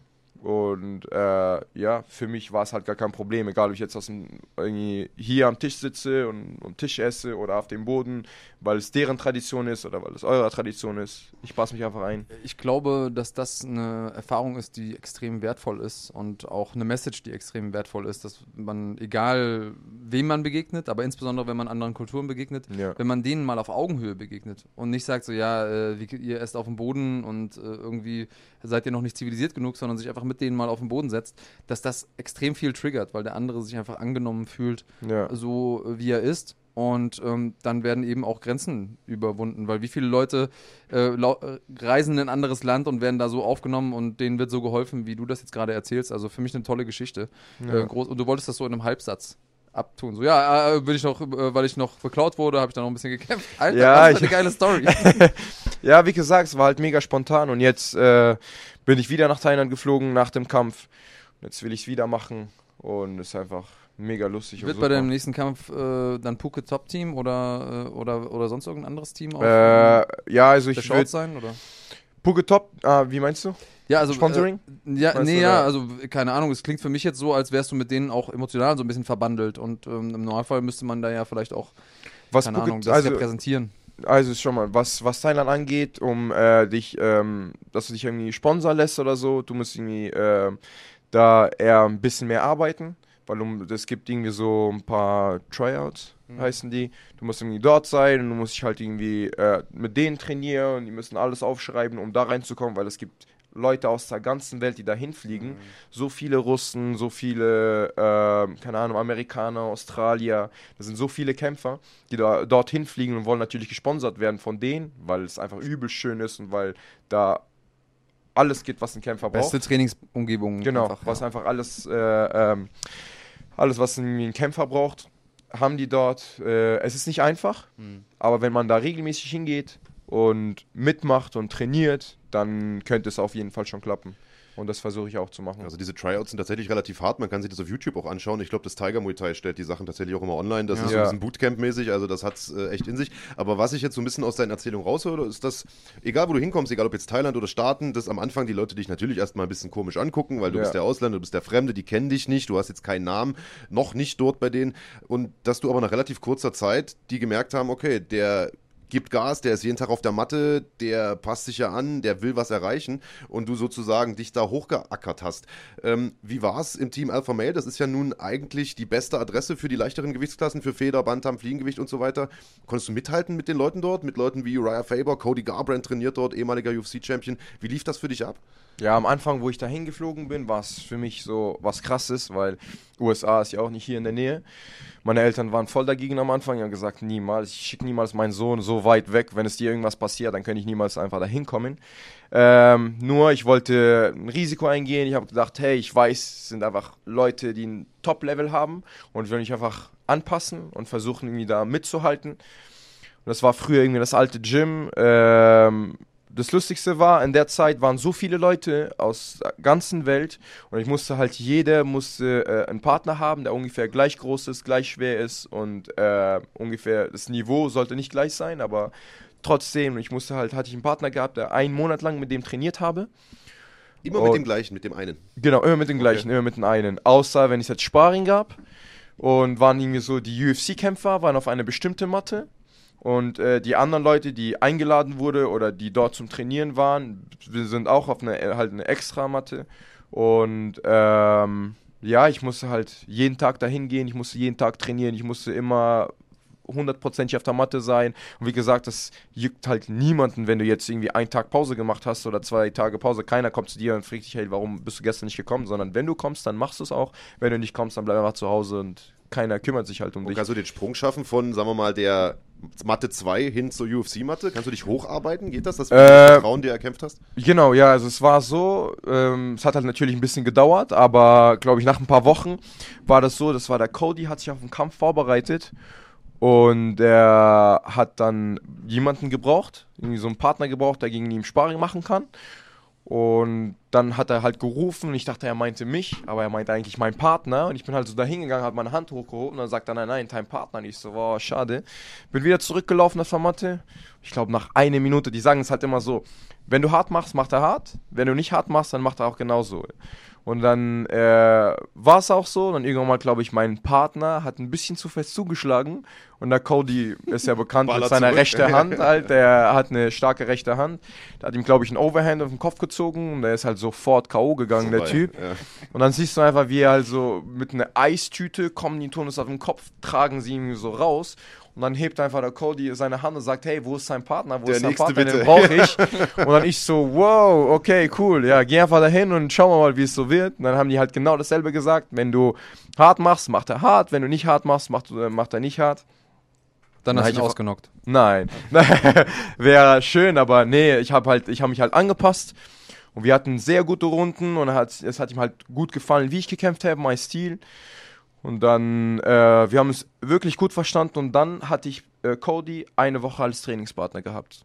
Ich habe eine Woche mit dem trainiert, ich habe mich sogar ab und zu mal privat mit ihm getroffen und ich habe mit ihm in so einem Ring trainiert und es war halt für mich was Schönes zu erleben, es war mega cool, Klar. mit einem UFC-Kämpfer, mit so einem erfolgreichen UFC-Kämpfer zu trainieren. Was habt ihr Und privat gemacht? Äh, wir waren essen, einkaufen, dann bin ich nach Hause gefahren. und äh, Aber also- nicht in Stripclubs oder so gewesen. Nein, da dürfte ich nicht. da war ich noch zu jung Ah, du dafür. warst doch keine 21. Aber ja, und Aber es gibt Stripclubs, Ja. die keinen Alkohol ausschenken, da darf man ab 18 rein. ja, aber da war ich eher zum Trainieren dort. Also wenn ich da hingegangen wäre, mein Trainer hätte mich umgebracht, weil ich so viel wie ich gezahlt habe für den Flug und so viel wie ich gezahlt habe, um überhaupt dort zu sein oder die ganzen Connections, um da reinzukommen, weil halt am Tag kommen hunderte Mails zu Team Alpha Mail um oder Nachfragen, dass Leute irgendwo dort trainieren möchten und alles und da kommst du einfach nicht rein und sagst du, hey, hey, ich bin hier und ich kann da trainieren jetzt auf einmal. Nee, die müssen dich erstmal auf äh, Shadok überprüfen, die müssen deine Kämpfer anschauen, dann sagen die, hey, okay, jetzt darfst du zu den Profis kommen und die wollen halt nicht jeden annehmen. Das ist halt ein Nee, klar. Also das ist ja auch ein, einfach ein Schutzmechanismus für die Kämpfer selbst. Wenn du Ja. mit jedem Hayopai, der da hergelaufen ist, trainierst, ist einfach die Verletzungsgefahr extrem hoch. ja, ja. Ähm, brauchst auch Leute, die selber ein Interesse daran haben, ein ordentliches Training durchzuziehen, wo keiner sich verletzt. Ja. Deswegen ist es auch ein, ein wichtiger Me Mechanismus zu sagen, so hey, ich mache mit dir lockeres Sparring, solange du auch locker bleibst. ja, ja, ja. Ähm, das sind so Dinge, die ich auch oftmals falsch gemacht habe, dass ich dann trotzdem locker geblieben bin, obwohl der andere Vollgas gibt. Und dann gehst du raus und fühlst dich doof oder verletzt dich. Und deswegen muss man da auch irgendwann äh, ganz klar aussieben, ja. Ja, oder wie Cody Garbrandt dann einfach mal äh, einen Punktschuss verpassen und dann Ja. äh, sind da die Fronten Passiert geklärt. Ja. Würdest du sagen, du hast viel mitgenommen aus der Zeit? Das klingt zumindest so. Ja, ja, doch. Also ich habe sehr viel gelernt, Footwork, äh, Wrestling, Boxen. Es hat mir sehr viel gebracht und deswegen bin ich auch wieder hingegangen. Und äh, das war das allererste Mal, das alle, die allererste Reise, wo ich wirklich dann alleine gereist bin, war es in, in die USA zum Trainieren. Nach dem Zeit irgendwie wurde mir die Augen eröffnet und dann habe ich mir gedacht, hey, genau das möchte ich und genau das will ich auch machen. Einfach mal bei uns im Gym trainieren, noch nebenbei ein bisschen rumreisen, in andere Gyms zu trainieren, weil es mir einfach, weil es mich einfach weitergebracht hat. Und das mache ich auch immer noch. Aber und ja. wenn ich das jetzt richtig verstanden habe, haben die dir ja quasi angeboten, du kannst dort im Prinzip kostenlos trainieren, die sponsern dich sozusagen, aber du müsstest erstmal den Flug finanzieren dahin und den ganzen ringsrum Dingens und bräuchtest dafür auch einen Sponsor. Also du bräuchst quasi Ja. einen Sponsor, um das Sponsoring wahrzunehmen. Genau. So kompliziert ist es, wenn du mit Kampfsport deinen Lebensunterhalt bestreiten willst. Ja. Ähm, wie sieht es an der Front aus? Also gibt es da Leute? München ist ja nun nicht gerade ärmste Stadt. Äh, da muss ich doch irgendeinen Geschäftsmann finden, der Bock hat, äh, Lifestyle-Sponsor von Mohamed Rabesi zu werden. Ja, ich sag mal so, in München sind die reichesten Leute, die in Deutschland gibt, Eben. meiner Meinung nach. Und ähm, Gott sei Dank, ich hatte meine Familie hinter mir. Ich hatte meine besten Jungs oder meistens meine beste Freunde, die wie meine Brüder gelten, die haben zu mir gesagt, hey Mo, äh, für uns ist es sehr wichtig, dass du dich einfach hochentwickelst und dass du einfach weiter, äh, also vorankommst. Und für den war es einfach egal, wie viel es kostet. Hauptsache bin ich einfach dahin gegangen und hatte einfach ein gutes Training gehabt, einen Also guten die haben Kampf alle abgeliefert. was in den Topf geworfen oder was? Habe ich das richtig verstanden jetzt? Alle nicht, aber ich hatte zwei Personen, die das gemacht haben. Und äh, die machen es immer noch. Die haben gesagt, hey, wenn du da reisen willst oder wenn du da hingehen willst oder so, Okay. gar kein Problem. Sag einfach Bescheid, wann und wo. Und äh, wir sponsern dich. Es ist Aber für die uns. wollen jetzt nicht genannt werden, die wollen nicht irgendwie da, dass du die dann als mit Logo auf dem auf den Kleidungen trägst, sondern die Mach ich das- mal, ja, das Ah. habe ich gemacht, einfach nur so, weil die, es kam von mir, die wollen Mhm. es nicht haben. Für die ist halt egal, weil es geht ja halt um die Freundschaft oder es geht eher um diese, wie soll ich es erklären? Die gehören einfach zu meiner Familie. Die gehören einfach zu meiner Familie und das Mhm. Ja, war für einfach viele ist die, es auch wichtig, einfach Teil des Prozesses zu sein. Ja. Sowieso, also bei den meisten Sponsoren selbstverständlich ist es so, Mhm. aber ähm, unsere Zusammenarbeit hat sich so krass entwickelt, äh, dass wir sozusagen so viel miteinander unternehmen, dass wir jeden Tag uns sehen. Wir sind nicht mehr, also wir sind keine Freunde mehr oder so, sondern wir sind einfach wie meine Brüder. Mhm. Und die haben einfach zu mir gesagt, hey Mo, wenn du denkst, dass es gut für dich ist und es dich weiterbringt, äh, bringt, dann machen wir es für dich. Wir, halt, wir zahlen dir das ganze Camp und flieg einfach dahin und äh, mach das. Aber Hauptsache lieferst du halt gute Kämpfe und du gehst aber nicht dahin, um nur zu chillen und wir Mm, bezahlen ja, halt äh, das Ganze, sondern die sehen, dass ich auch was dafür tue. Und deshalb unterstützen die mich immer noch und sagen, egal was ich brauche, könnte ich es ungefähr halt bekommen. Dann ist natürlich auch Nur- äh, großes Glück für dich, dass du so Leute hast. Ich Ja. würde äh, gerne mal unsere erste ähm, Zuschauerfrage ähm, da anschließen, denn der Dennis fragt, ob es denn irgendeinen Traum-Gym gibt im Ausland oder Inland, wo du gerne noch äh, mal dich auf den Kampf vorbereiten würdest. Wir haben jetzt schon ganz viel, ganz viel darüber gesprochen, wo du überall warst, aber gibt es noch irgendeins, wo du sagst, Mensch, ähm, da würde ich gerne noch mal hin, da war ich noch nicht, das sieht äh, interessant aus oder hört sich interessant an? Wenn ich ehrlich bin, ich bin für, also ich bin offen für alles. Nur ich muss halt immer schauen, dass ich, ähm, dass das Gym mir weiter, mich weiterbringt, ja. Nicht nur, ich sage mir jetzt mal so, ich habe, man kann nicht alles können. Also man kann nicht irgendwie, ich kann nicht sagen, ich bin der Beste im Striking. Ich kann nicht sagen, dass ich der beste Ringer bin. Ich kann nicht sagen, dass ich alles kann, was BJJ angeht, sondern man lernt immer mehr und mehr und mehr neue Sachen. Ich schaue einfach immer, dass ich äh, irgendwo hingehe, wo es mich einfach weiterbringt, was BJJ angeht, was Ringen angeht, was Boxen angeht. Ich bin bei sowas halt offen. Nur wenn ich mehr Vorteile äh, oder halt mehr Vorteile davon habe, dann natürlich nehme ich das, was mich weiterbringt, anstatt dass ich einfach dahin gehe und sage, ja. Aber hast du irgendein Gym, das dir jetzt noch so einfällt, namentlich, wo du sagst, so, ja, da habe ich schon mein Auge drauf geworfen oder Wenn ich ehrlich bin, momentan nicht wirklich, nein. Mhm. Ich habe äh, ich hab halt immer, dass ich irgendwo in den USA äh, trainiere. Was hier in der Nähe ist, wäre auch super. Wie gesagt, jetzt nächste Woche äh, fahre ich halt nach Holland und da, Holland ist ja gar nicht so weit von, äh, von hier. Es sind ja halt weniger Kosten. Und da war ich schon mal und wurde jetzt äh, sozusagen äh, eingeladen, dass ich dort umsonst trainieren kann, dass ich einfach mit denen abhängen kann. Musashi ist, glaube ich, Nummer drei auf der Welt oder so. Ja. Könnte sein. ist auf jeden Fall oben gut mit dabei. Ja. Genau, und ähm, ja, und es wäre halt eine Möglichkeit, dort zu trainieren, wo es mich halt trotzdem weiterbringt. Mhm. Holland, sehr bekannt, Bellator. Es Mhm. gibt viele Leute, die bei Bellator reinkommen. Mhm. Das wäre auch schon mal was. Also ich versuche halt sind denn international. Deine, deine Baustellen generell momentan, wenn du sagst, du wählst die Gyms danach aus, wie sie dich in einem bestimmten Bereich weiterbringen, Striking, Ring, BJJ, was auch immer. Was ist so deine Baustelle momentan? Also man weiß, du bist ein hervorragender Striker, sagst du, du willst eher am Ring arbeiten. Wenn du nach Holland gehst, wahrscheinlich eher nicht. Äh, was sind so deine Baustellen im Moment? Ähm, ich versuche in allem, also ich versuche wirklich alles zu machen. Ich will jetzt nicht sagen, ich will mich mehr auf Ringen konzentrieren oder ich will mich mehr auf äh, BJJ konzentrieren. Deshalb habe ich auch MMA ausgesucht, weil es einfach alles gibt und ich muss mich halt auf alles fokussieren. Und wenn natürlich, es gibt so ein paar kleine Ecken, die ich eher verbessern möchte. Und wenn es mich halt weiterbringt, dass ich jetzt im Striking nach Holland fliege und ich weiß, dass ich diese Sachen verbessern kann oder was Neues lerne, dann mache ich das auch. Aber momentan, weil ich nicht kämpfen, äh, weil ich keinen Kampf halt äh, habe, bin ich für alles offen. Ähm, kurz ein Shoutout an Team Troublemaker, äh, der auch zugeschaltet ist und auch eine Frage gestellt hat, und zwar nach deinen sportlichen Zielen. Also wir haben jetzt schon irgendwie mehrfach Buzzwords gehört, ähm, wie Bellator oder so. Ähm, was ist denn so dein dein Wunschplan? Also wir spulen jetzt mal zehn Jahre vor. Mhm. Mohamed Rabelsi ist also noch ein bisschen weiter fortgeschritten in seiner Karriere. Was ist so das, wenn du zurückgucken würdest, dann in dem Moment, was du gerne über dich äh, selber sagen könntest? Ich würde mal sagen, ähm, ich will erstmal gute Kämpfe, ähm, gute Kämpfe machen, abliefern, gegen starke Leute kämpfen und schauen, dass ich ähm, sozusagen ein, weiß ich nicht, also eine gute Veranstaltung kämpfe,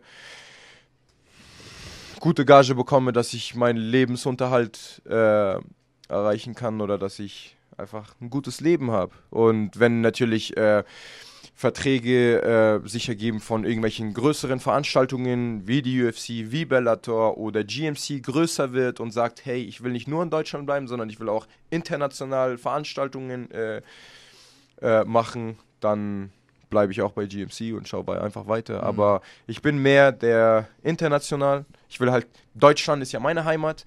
Ich kämpfe auch immer gerne hier. Nur ich will auch nicht nur hier bleiben, sondern ich will auch irgendwie, keine Ahnung, in Asien kämpfen, ich will in den USA kämpfen, ich will einfach überall mir einen Namen machen. Und äh, ja, ich will Nummer eins sein. Weil du weltweit bekannt sein willst? Ja, Oder weil du gegen die Besten der Welt kämpfen willst? Was ist da die. beides, die beides. Motivation? Ich will Nummer eins sein und ich will gegen die Besten äh, der Welt kämpfen. ist ja langweilig, wenn ich jedes Mal immer die, denselben Niveau äh, habe, Mhm. sondern ich will mich selber herausfordern und schauen einfach, wie weit ich gehen kann. Mhm. Und deshalb, ähm, ja, einfach weltweit kämpfen und schauen, dass es immer besser und besser und besser wird und mich immer steigern und schauen, wie weit ich gehen kann. Frage von K. Schösbach auf Instagram, auch da könnt ihr natürlich Fragen stellen. Ähm, du sagst, du bist ein Allrounder. Ich höre da so ein bisschen raus, du machst auch alles relativ gern. Du hast vorhin gesagt, sonst hättest du dir MMA ja quasi nicht ausgesucht. Äh, die Frage trotzdem ganz interessant: Welchen Teil des Sports kannst du am wenigsten leiden oder hast ihn vielleicht sogar? Das muss jetzt nicht mal eine Disziplin sein, sondern kann natürlich auch der Weightcut sein oder, äh, keine Ahnung, solche Medientermine wie jetzt, das mögen ja auch nicht alle. Äh, was gibt's? Was, was geht dir auf den auf dem- auf den Keks beim MMA? Wenn ich ehrlich bin, es macht mir Spaß. Wenn es mir nicht, also alles macht mir Spaß. Wenn es mir jetzt nicht mal Spaß machen würde, dann würde ich nicht hier sitzen gerade. Hätte ich gesagt, sorry, ich muss irgendwo hin oder so. Oder wenn ich jetzt sage, hey, Weight Cut, dann würde ich gar nicht kämpfen wollen. BJJ, Ringen, Boxen, da würde ich gar, gar nicht MMA machen. Also alles, was ich mache, macht mir Spaß. Ich bin jeden Tag motiviert, wenn ich ins Training gehe. Natürlich, ich habe halt ein paar Tage, wo ich mir denke, so, boah, mein ganzer Körper tut weh, ich habe gar keinen Bock, weil ich gestern irgendwie drei, vier Stunden gerungen bin und habe noch ein paar Stand-up und dann hatte ich Cardio gehabt. Natürlich, das hat jeder, aber ich sage jetzt nicht, dass ich jeden Tag aufstehe und denke mir so, verdammt, äh, heute ist MMA in der Früh, nee, kein Bock. Da gehe ich lieber, setze ich mich vorm Fernseher lieber und schaue mir irgendwelche Kämpfe an. Mhm. Also ich habe ähm, ich habe gute Tage und ich habe schlechte Tage, gute Laune oder schlechte Laune, aber ich habe Bock zu kämpfen, ich habe Bock zu trainieren, ich habe Bock ab und zu mal einen Weight Cut zu machen, um meine Sixpack besser zu zeigen. Besonders im Oder- Sommer nehme ich an. Ja, ist genau. klar. Oder äh, nee, ich bin motiviert, ich habe Bock. Ich habe Bock und deshalb, ich freue mich halt bei jeder Unterstützung, die einfach kommt. Und wenn mich halt Leute natürlich anschreiben und sagen, hey, was machst du, Mo, wenn du das und das machst oder Sp Sponsoring kommt und sagt, hey, wir wollen dich gerne gerade sponsoren, was Ernährung angeht oder was äh, professionelle äh, Konditionvorbereitung oder so. Ich bin für alles offen. Und das will ich auch irgendwie ausprobieren. Ich will halt immer mehr und mehr und mehr und immer halt natürlich was Neues. Wenn ich jedes Mal dasselbe mache, dann wird es mir natürlich langweilig. Aber nein, es gibt nichts Negatives. Sehr gut, das ist ja schon mal die richtige Einstellung. Und natürlich hat jeder mal gute und schlechte Tage und jeder hat mal einen Tag, wo er nicht zum Training will. Ich glaube, das Erfolgsgeheimnis ist es einfach auch an solchen Tagen, denn Ja. sich zu zwingen und hinzugehen. Ja. Ähm, von daher ähm, alles gut. Für mich spannend, ähm, du sagst, du bist mit 14 dann zu MMA Munich gegangen. Das heißt, Mhm. du hast auch wirklich mit MMA angefangen. Du hast nicht zuerst noch irgendwo, weiß ich nicht, Judo gemacht oder so, sondern du bist tatsächlich direkt mit MMA in Berührung gekommen als ersten Kampfsport. Nicht wirklich. Also ähm, davor habe ich in Tunesien gelebt. Mein Vater kommt vom Judo, der ist Schwarzgurt dritter Dan. Ah, okay. Und äh, ja, da wollte er immer, dass ich Judo mache. Und ich habe mir gedacht, so, hey, also in Tunesien ist halt ganz was anderes wie hier in Deutschland. Da darf man sich auf der Straße schlagen. und Da äh, wird man dazu angehalten. Sogar. also, nein, also wenn wir so kleine Kinder sehen, wir spielen Fußball und dann kommt irgendwie der große Bruder, macht uns nur blöd an oder so, dann werden wir nicht sagen so, hey, fass mich nicht an oder halt, stopp, mach nichts oder keine Ahnung, der wird eher äh, mir eines Gesicht schmieren und Gibt's sagen, was hier halt stopp. Ja, so entweder stehst du auf und kämpfst jetzt oder gehst nach Hause und läufst einfach äh, nach Hause und holst rum, ne? Nee, ähm, er wollte unbedingt das Judo machen. für die Straße, früher war es Judo gar nicht. Wie soll ich aber eine Typen packen, auf den Boden schmeißen und sagen, Ipong, ich habe gewonnen? Nein, natürlich nicht, sondern ich muss aber ich muss ich verteidigen oder anfangen wegzulaufen. Und äh, ich wollte es nicht machen. Es war halt ne- das ist ein super interessanter Sportart, was ich momentan auch jetzt brauche fürs BJJ, fürs äh, Thai-Box, äh, für, fürs MMA. Ähm, ja, und dann kam du ich auf die wolltest damals Idee. Kickboxen lieber oder Ja, ich wollte, zumindest. ja, ich wollte unbedingt schlagen. Dann habe ich mir gedacht, hey, komm, ich fange mal mit Karate, weil es, äh, wir hatten äh, ein Studio ähm, in der Nähe von zu Hause war, eine Minute laufen. Dann habe ich gedacht, hey, ich fange mit Karate an, weil es da Boxen und Kicken dabei Was ist. war das, Shotokan oder? Shotokan, genau. Ähm, ja, ich habe da irgendwie ein halbes Jahr trainiert. Das war so voll der Edel, äh, voll der Edelclub. Da waren immer mehrere Franzosen, die dort trainiert haben, Leute, die einfach Geld haben, ja.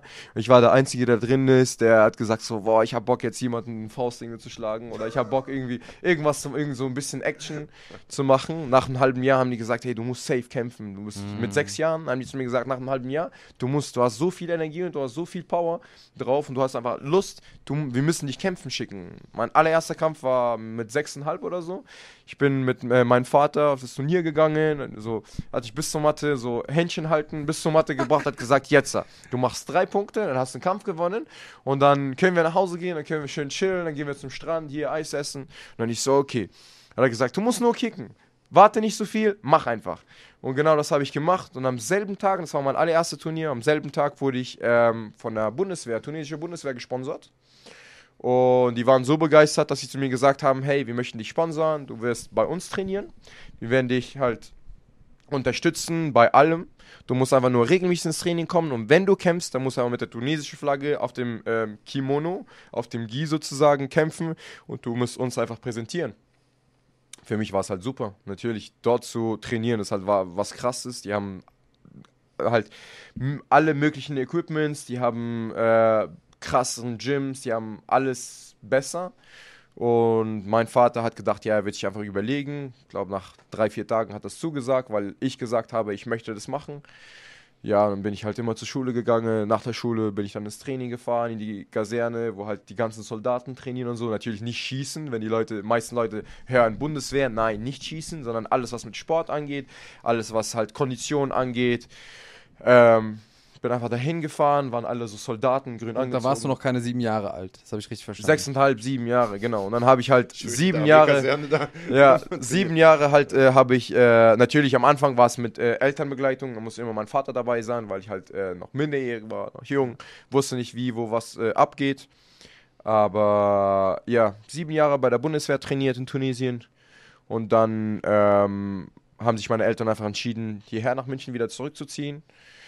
Sind hierher gekommen, hab gleich mit MMA angefangen, Gym gegoogelt, kam auf Munich MMA, gleich angerufen, bin einfach da hingegangen, hab angefangen und seitdem habe ich auch nicht mehr aufgehört. Und wie bist du auf MMA gekommen? Also von Karate zu MMA ist ja dann doch noch mal ein Sprung. Hast du nebenbei schon MMA geschaut und kanntest das, UFC zum Nee, Beispiel? Wie- also schau mal, ich habe nebenbei habe ich andere Sportarten gemacht. Ich habe Fußball gespielt, ich habe Basketball gespielt, ich war schwimmen, ich bin schwimmen gegangen, ich war ein Skater, ich habe alles probiert. Und ähm, nee, es war so, ich habe einen Film angeschaut, Fighters heißt der, Never Back Down.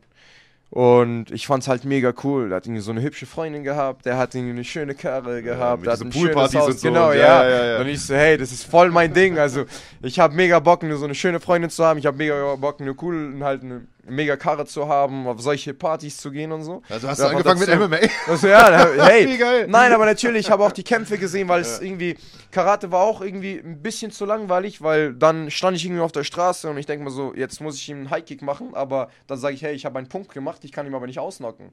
Ne? Das war halt so, ich wollte halt immer mehr und mehr. Ich habe nie ein, so eine Sportart gefunden, wo ich mir gedacht habe, so, hey, genau das will ich, weil ich langweile mich sehr schnell von Sachen. Ich, also, ich sag mal, nur Karate war nur Kicken, nur Boxen. Basketball war nur den ganzen Tag auf den Ball zu hauen, einfach versuchen, in den Korb reinzuwerfen. Fußball war jedes Mal einen Ball zu kicken oder jemanden zu tackeln. Das war für mich halt mega langweilig.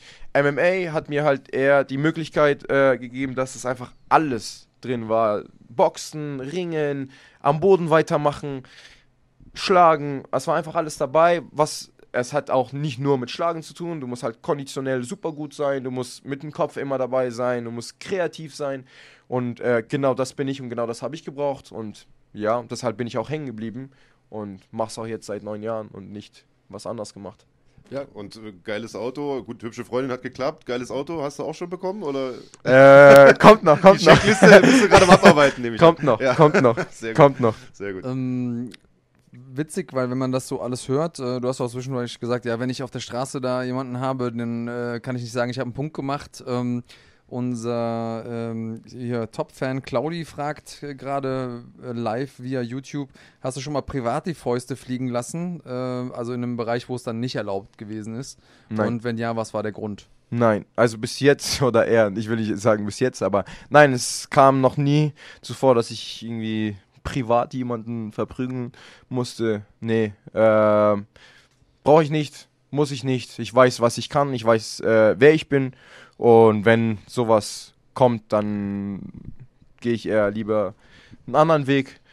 Und hier in München, ich kenne genug Leute, die äh, mich kennen, also Ich, Ich brauch sowas also nicht. A, der Ruf eilt dir wahrscheinlich Genau. auch voraus und B, äh, erfahrungsgemäß ist es halt auch so, wenn du ein bisschen was drauf hast, regelmäßig vielleicht sogar schon gekämpft hast, dass du auch eine gewisse Ausstrahlung hast, wo die meisten Leute schon wissen, okay, Alter, da lass ich mir lieber die Finger von. Mhm.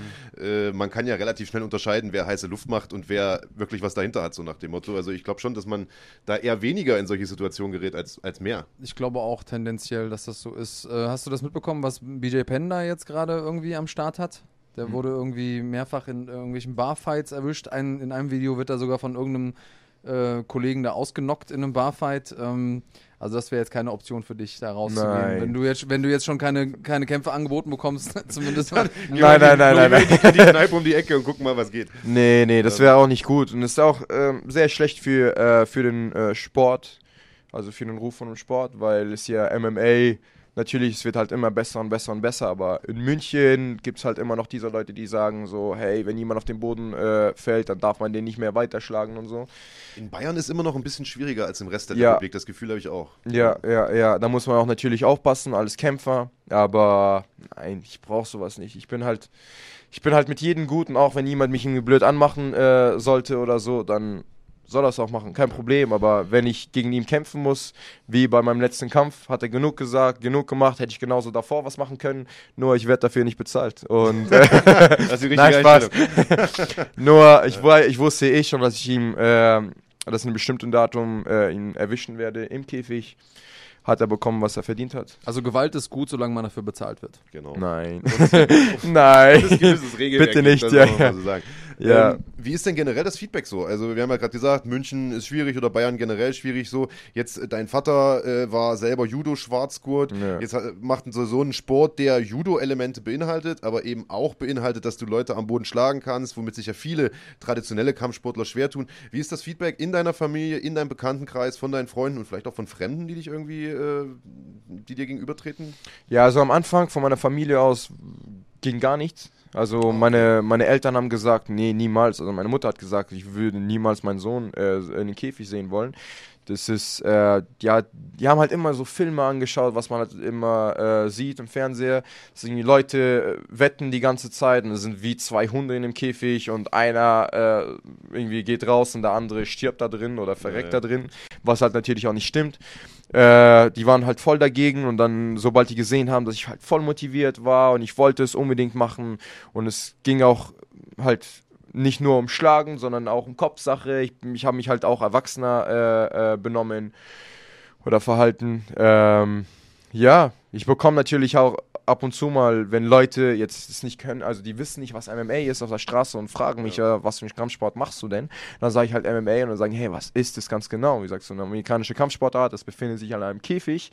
Und dann sagt sie, oh, dieser Käfigkampf, ja, ja, kenne ich schon, da, wo die Leute sich irgendwie kaputt schlagen und es gibt keine Regeln, bis der eine stirbt oder so. Ich so, stirbt? Also keiner ist gestorben, aber ja. Äh, nee. Es ist halt, jeder hat, äh, jeder sieht, was er sehen will oder jeder hört, was er hören äh, will. Und äh, wenn die Leute keine Ahnung haben über den Sport, dann sagen die halt irgendwas.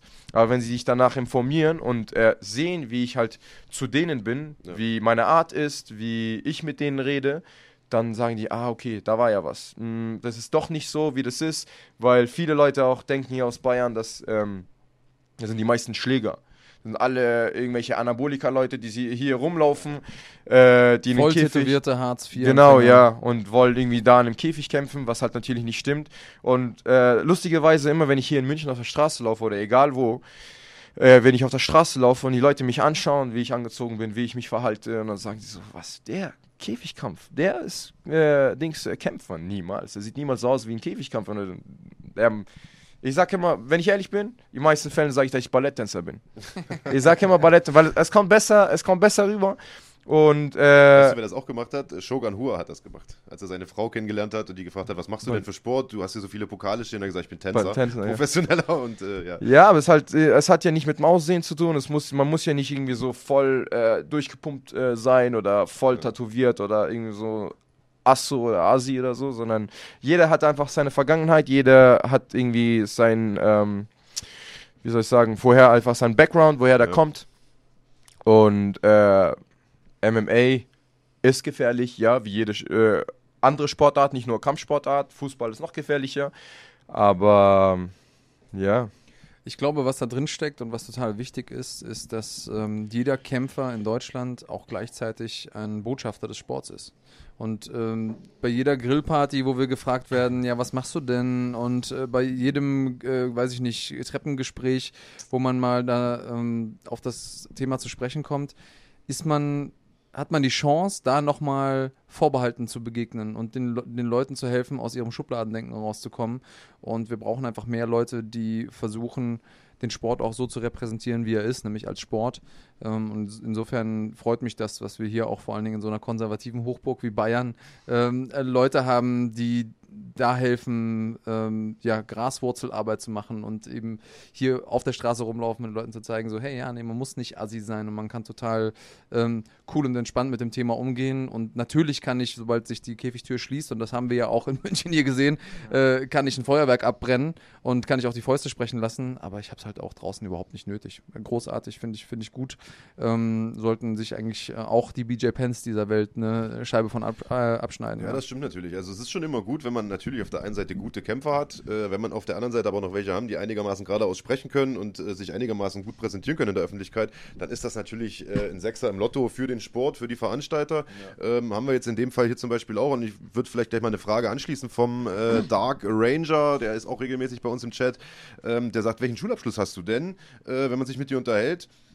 Du bist schon einer, der weiß, wie man sprechen kann, wie sich verkaufen kann. Das ist ja auch nicht selbstverständlich im Kampfsport. Erzähl mal so ein bisschen oder erzähl generell. Gar kein. Mal, gar kein. Spaß. erzähl generell mal so ein bisschen deinen Werdegang. Also ich habe jetzt rausgehört, du bist in Deutschland Mhm. geboren, nach Tunesien gezogen und dann nach ein paar Jahren wieder zurück. Oder Genau. erzähl mal so ein bisschen. Ja, also, ähm, ich bin ein gebürtiger Münchner. Nur ich bin umgezogen nach Tunesien, weil meine Familie dort lebt. Ja. Und meine Eltern wollten ja auch dort bleiben. Ähm, ja, ich bin ganz normal zur Schule gegangen. Davor war ich nicht im Kindergarten, ich war eher in so einem Moschee. Und dann muss ich halt irgendwie äh, Alphabeten lernen, wie man es schreibt, wie man es. Es war halt, es kommt halt immer darauf an, woher man kommt, ja. Ähm, ja, und dann bin ich ganz normal zur Schule gegangen. Ähm, dann bin ich hierher gekommen mit 14. Ja, dann muss ich halt natürlich die deutsche Sprache wieder Alles neu lernen, lernen. alles neu lernen. In Tunesien habe ich halt Tunesisch, ähm, Französisch gesprochen und Hocharabisch. Englisch auch hatte ich in der Schule gehabt. Ähm, ja, und dann bin ich hierher gekommen, musste erst mal ein halben Jahr, ich sollte eigentlich ein Jahr lang äh, die deutsche Sprache anfangen zu lernen. Und ich bin sprachlich ähm, sehr begabt, also ich lerne Sprachen sehr schnell. Und dann musste ich nur ein halbes Jahr irgendwie die deutsche Sprache Okay. lernen und dann bin ich halt weiter. Ich habe ähm, Hauptschulabschluss gemacht und dann hat dann irgendwann mal nicht gereicht. Ich habe mir gedacht so, hey, nein, ich will eher noch ein bisschen mehr. Dann habe ich versucht, dann den Realschulabschluss äh, zu machen. Habe ich auch geschafft. Und äh, am Anfang war ich eher so ein bisschen beängstigt, was äh, die Karriere angeht, sportliche Karriere angeht. Ich wollte es unbedingt immer. Das ja. war schon immer klar für dich. Genau, du, ja. Okay. Ich wollte es schon immer äh, machen. Nur meine Eltern waren, wollten immer die sichere Seite haben. Ja, die haben immer zu mir gesagt, Ja, so geh lieber die sichere Seite. Du kannst gerne deinen Sport weiter betreiben. Nur ich habe auch äh, irgendwie gemerkt, ja, wenn ich jetzt zur Schule gehe, habe ich mehr Zeit. Ja, dann kann ich in der Früh habe ich Schule und dann am Abend kann ich halt ins Training gehen. Und wenn ich anfange zu arbeiten, dann arbeite ich halt acht Stunden am Tag. Dann habe ich gar keine Zeit. Ich werde einfach mega fertig sein. Einfach nach Hause gehen. Ich bin halt froh, dann, wenn ich nach Hause zu Hause bin und einfach mich entspannen kann habe ich dann auch äh, irgendwie äh, angefangen, ähm, Praktikas zu machen, um zu schauen, in welchem Bereich irgendwie so, in welchem Bereich ich gehen will. Ich habe Kfz-Mechatroniker äh, probiert. Ich habe, glaube ich, fünf bis sechs äh, Praktikas gemacht. Hat mir gar nicht gefallen. Es war interessant, mega interessant, nur es war irgendwie zu klein. Wie gesagt, ich langweile mich schnell von Sachen. Ja, und das war für mich so, ja, super. Ein Auto kann man nach der Ausbildung, dauert es drei Jahre. Nach der Ausbildung habe ich irgendwie, weiß ich je, fast jeden einzelnen Teil, was im Auto sich befindet. Und dann kommt nichts mehr Neues. Dann kam ich auf die Idee, ähm, was mit äh, Flugzeuge anzufangen. Dann habe ich eine Praktika gemacht bei der Lufthansa als Fluggerätemechaniker. Und das hat mir halt mega gut gefallen. Ähm, Flugzeuge, einfach am Flugzeuge rumzuschrauben. Ja. Das war halt natürlich riesig. Ausbildung dauert auch drei Jahre, aber ich habe halt mitbekommen, so von 300 äh, Bewerber bei der Lufthansa sind irgendwie ganz am Schluss schaffen das vielleicht zwei oder drei Leute und ich so, wow, okay, mm, ja, könnte ich es schaffen, wenn ich will, ja, wenn man, wenn ich es unbedingt will, könnte ich schaffen. Nur habe ich ein Angebot, äh, einen Profivertrag bekommen. Das war von äh, der Veranstaltung NAVS. Das ist irgendwie so, die hat früher ein bisschen mit der UFC gearbeitet.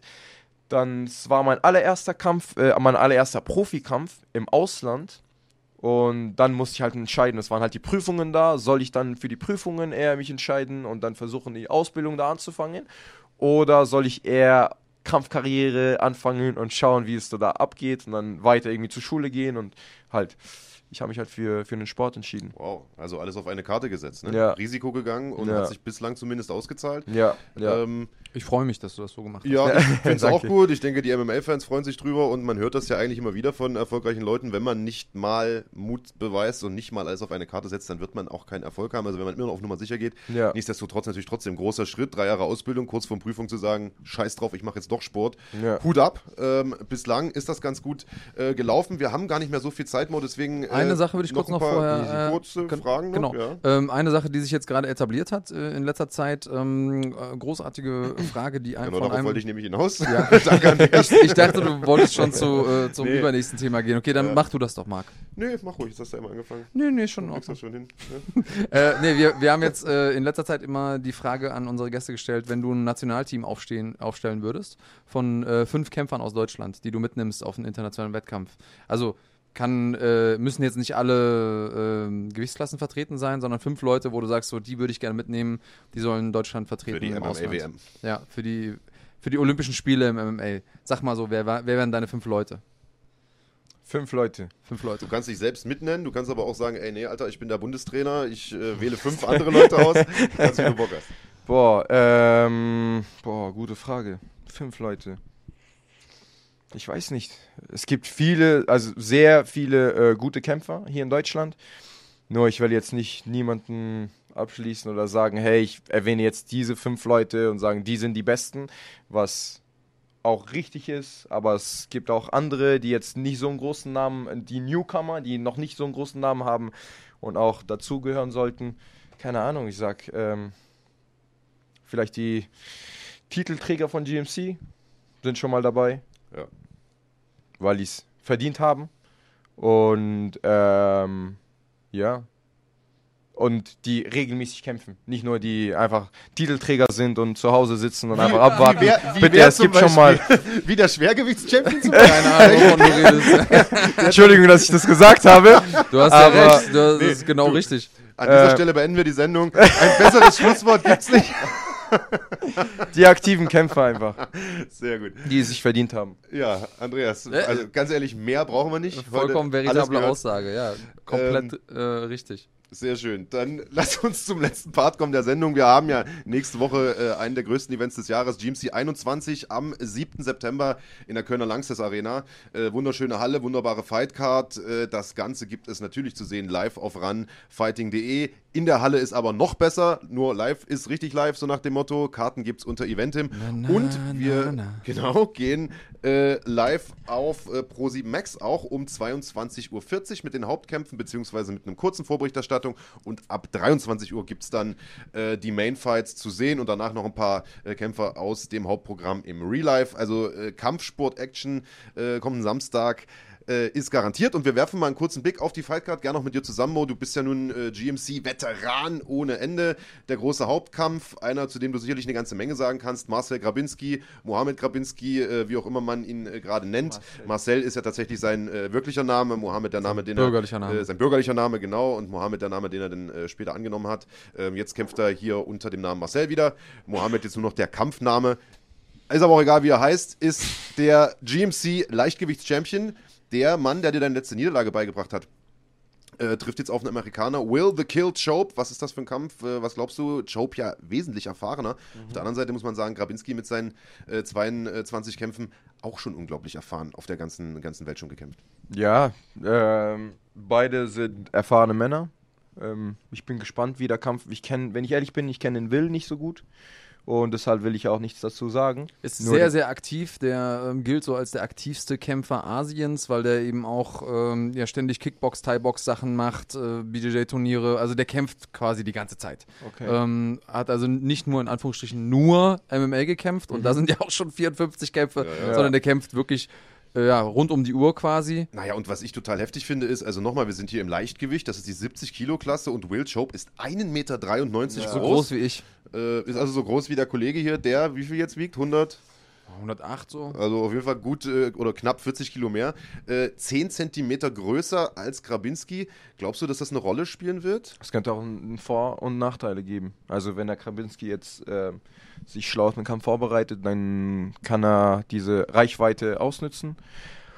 Aber wenn der andere eher mehr auf Striking geht, dann könnte er sich den Kampf holen. Hm. Also Also keine einfache Titelverteidigung für Ja. den Leichtgewichts-Champion. Trotzdem ein würdiger Main-Event. Freuen wir uns auf jeden Fall drauf. Schauen wir mal auf den Co-Hauptkampf. Da hast du noch was eine Sache, genau. Äh, was ich auch, was ich auch mega krass äh, finde, wie der Krabinski sich schon auf einmal von der Gewichtsklasse runtergekommen ist, weil beim letzten Kampf habe ich ihn gesehen, wo er in München war, der hat 100 Kilo gewogen Ja, das stimmt. und das war schon für mich schockierend. Ja, ja. Also was heißt schockierend? Ich verstehe es ja auch. Der hat eine Familie gegründet Ja, ja, klar. und er war halt in seiner Heimat, genau wie ich es vorhin gesagt Ja. habe. Ja, da isst man richtig viel.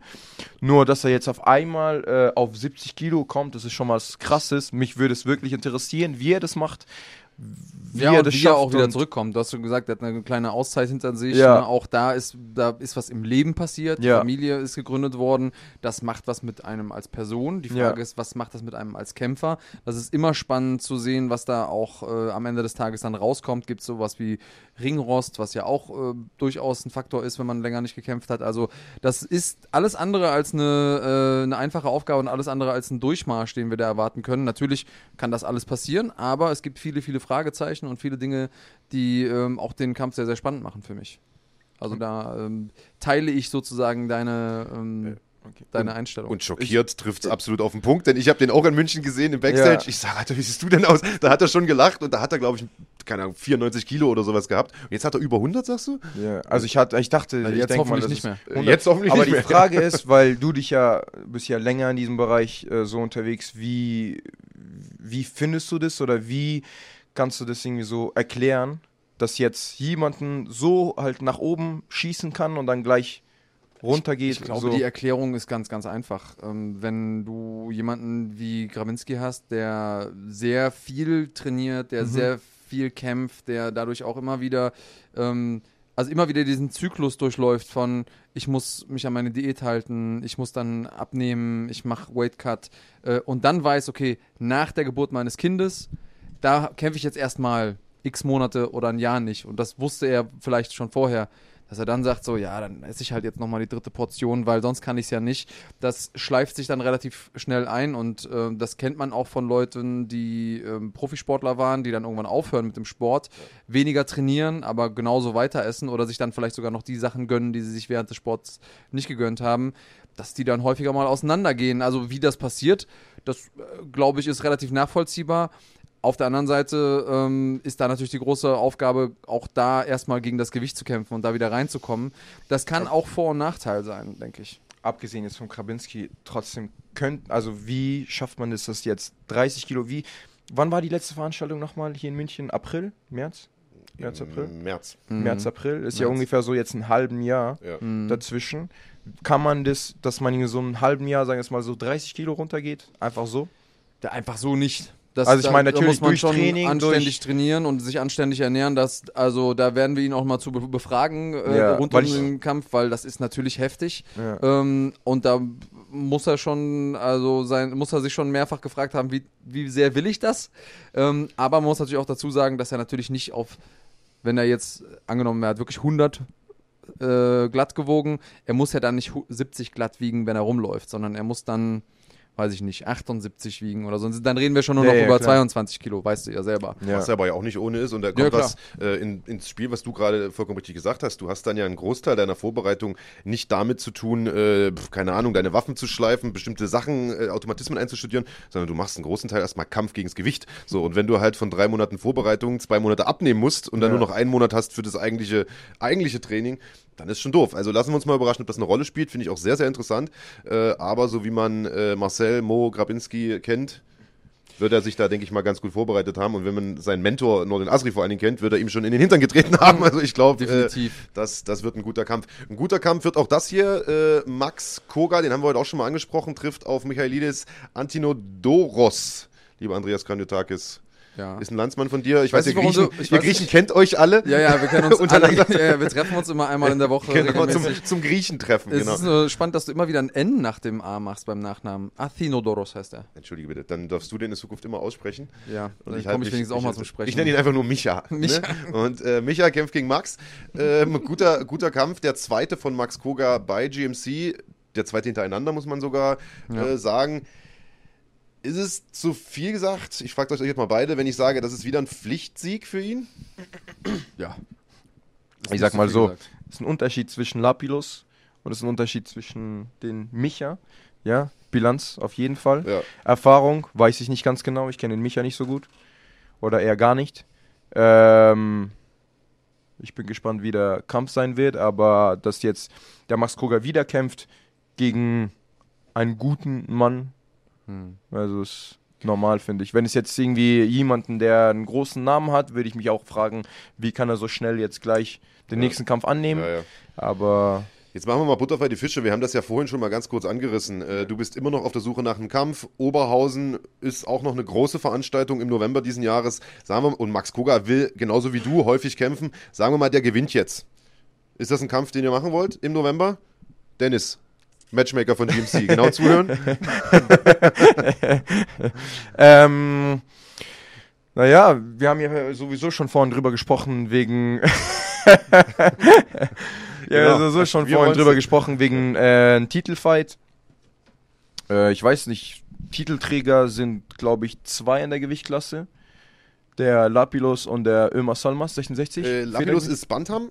Band, ah, Entschuldigung. Genau, okay. und äh, tatsächlich Ömer Solmas im Feder, da hast du vollkommen recht. Und Ja. der, wie gesagt, verteidigt ja jetzt gegen Sababulagi im Oktober Ja. äh, bei, in GMC in Hamburg. mhm. Also auch das wäre natürlich was, was Wie gesagt, ich habe jetzt keinen äh, bestimmten Kerl oder Typen, den ich gegen ihn kämpfen will. Wenn äh, jemanden einfach Bock hat zu kämpfen Ja. und mir einfach äh, die Location und die Gage passt, dann ja. Okay.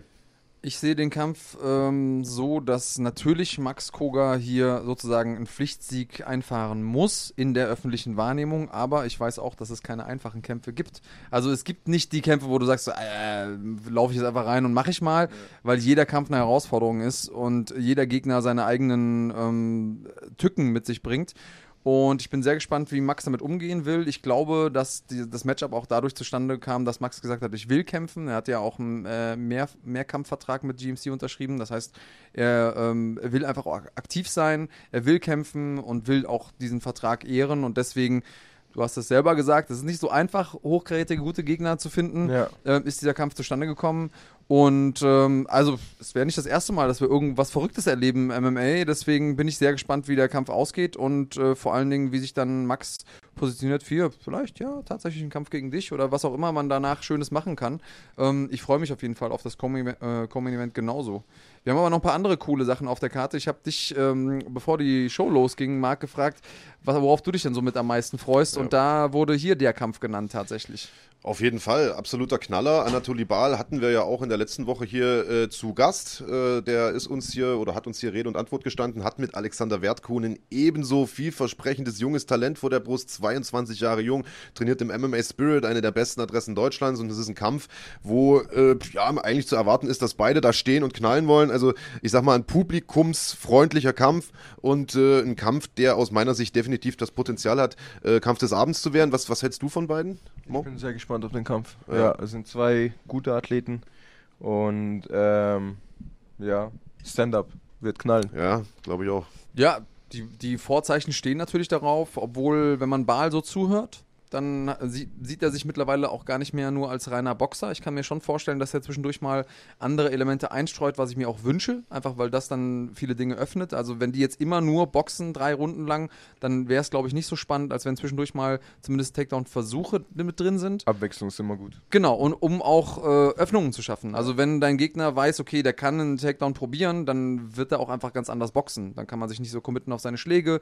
Dann ähm, ja, wird es einfach viel, viel dynamischer. Da gehe ich mir jetzt einfach mal von aus. Äh, hier steht, Alexander Wertko ist drei Zentimeter größer. Ich hatte bei, wir hatten am äh, Freitag so ein kleines Pressewiegen in Köln, äh, Pressetraining in Köln und da sah mir Wertko ein bisschen größer aus. Also ich bin mal gespannt, wie äh, die tatsächlich sein werden, auch reichweitentechnisch. Ich hatte das Gefühl, dass Wertko da doch einen, einen größeren Vorteil hat, als das hier auf äh, in den Zahlen aussieht. Deswegen, ja, sehr gespannt auf den Kampf. Definitiv einer der ähm, Dinge, wo wir sehr, sehr viel von erwarten. Ja, wobei man sagen muss, Anatoli hat eigentlich seine gesamte Karriere ja Gegner vor der Brust gehabt, die einen Tacken größer waren als er. Also Klar. ich glaube, da wird er schon äh, mit umgehen können. Auch das hier, spannender Kampf. Mick Mokoyoko mal wieder zurück im äh, Cage. Dein ja, Trainingspartner, kann man ja auch sagen. Combat Ja. Club Cologne. Äh, langjähriger Kollege und auch GMC-Veteran. Generell totaler Veteran eigentlich, was, was die deutsche MMA-Szene angeht.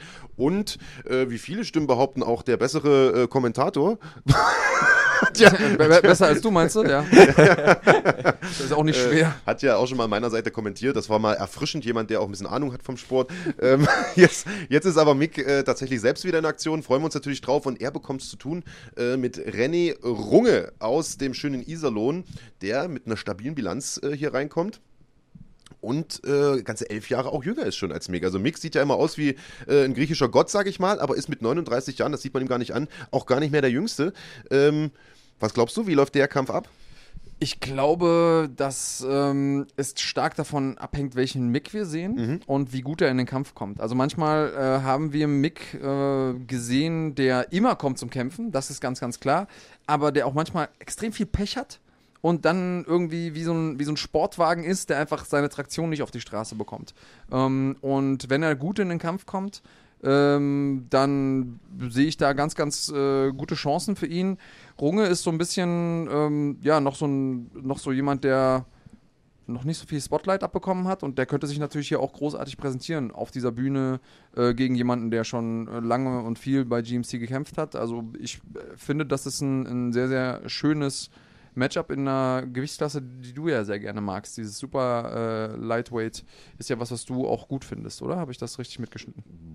Ich, ich finde es nicht schlecht, aber habe ich mich in der Richtung mal geäußert, weiß ich gar nicht. Ich, ich Ja, meine, prinzipiell ich meine ich du mal, er hat jetzt mal sowas Ja. ähnliches wie eine Meinung gezeigt, aber Nee, hab ich wollte dir jetzt mal ein bisschen Profil Grund- geben. Kommt drauf an, ob mich einer für erledigt. bezahlt, ob ich das gut oder schlecht finde und dann können wir drüber sprechen. Also guter Kampf. Ähm, zwei Kämpfer wollen wir vielleicht noch ein bisschen rauspicken äh, aus der Card. Wir haben, ich glaube, 15 Kämpfe insgesamt. Auf jeden einzelnen können wir gar nicht eingehen, aber äh, auf äh, zwei, ein Brüderpaar wollen wir natürlich gesondert noch eingehen und zwar die äh, Dulatov-Brüder, äh, Jabrail Dulatov und Islam Dulatov, die beide nicht nur ihr GMC-Debüt, sondern auch ihr MMA-Debüt äh, geben werden. Profi-MMA-Debüt. Ihr Profi-MMA-Debüt, so muss man es ja sagen, genauso sieht's aus. Äh, beide haben relativ hohe Wellen geschlagen, nicht nur, weil sie gute Kämpfer sind mit einer tollen Amateurbilanz, sondern auch, weil sie modeln und dadurch natürlich auch für vielleicht ein etwas breiteres Publikum interessant sind. Jetzt ist natürlich die Kritik dann immer von, von den Hardcore-Fans, "Hm, ist das ein PR-Stand oder können die wirklich was? Lieber Andreas, du bist der Experte. Können die was? Also ich habe die beiden ähm, letzten Freitag gesehen bei diesem Pressetraining. Mhm. Und leck mich am Arsch. Also ich habe den Pratzenhalter nicht beneidet. Das hat ganz schön geknallt. Mhm. Ähm, die sind beide relativ äh, leicht. Wir sehen es hier äh, bei Islam. Einer Der Welter, ist- einer Feder. Mhm. Ja, der ist 66 Kilogramm und ist 1,97 groß. Also unglaublich lang. Und der hat äh, auf die Pratzen eingeschlagen. Das hat also wirklich durch den kompletten äh, Raum geheilt. Der hat auch äh, Amateurbox-Hintergrund. Also die Jungs sind wirklich legitime Kämpfer. Ich glaube, der Islam hat sogar irgendwie neun Amateurkämpfe und die alle gewonnen. Also ähm, die sind alles andere als nur ein hübsches Gesicht, wenn man das mal Ja. so sagen möchte. Ja, und äh, Islam, wie gesagt, im Federgewicht wäre vielleicht auch mal einer für dich in Zukunft, ne? Mit 66 Kilo. Oder ist das was, wo du sagst, ich gucke lieber eher in die andere Richtung der Tabelle? Top 5.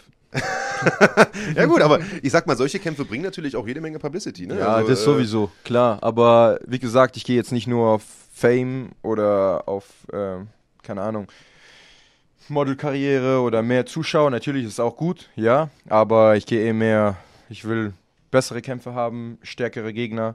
Ich sage ja nicht, dass sie schlecht sind, Ja. natürlich. Aber Äh, müssen sich noch beweisen im Profibereich. Genau. Ja.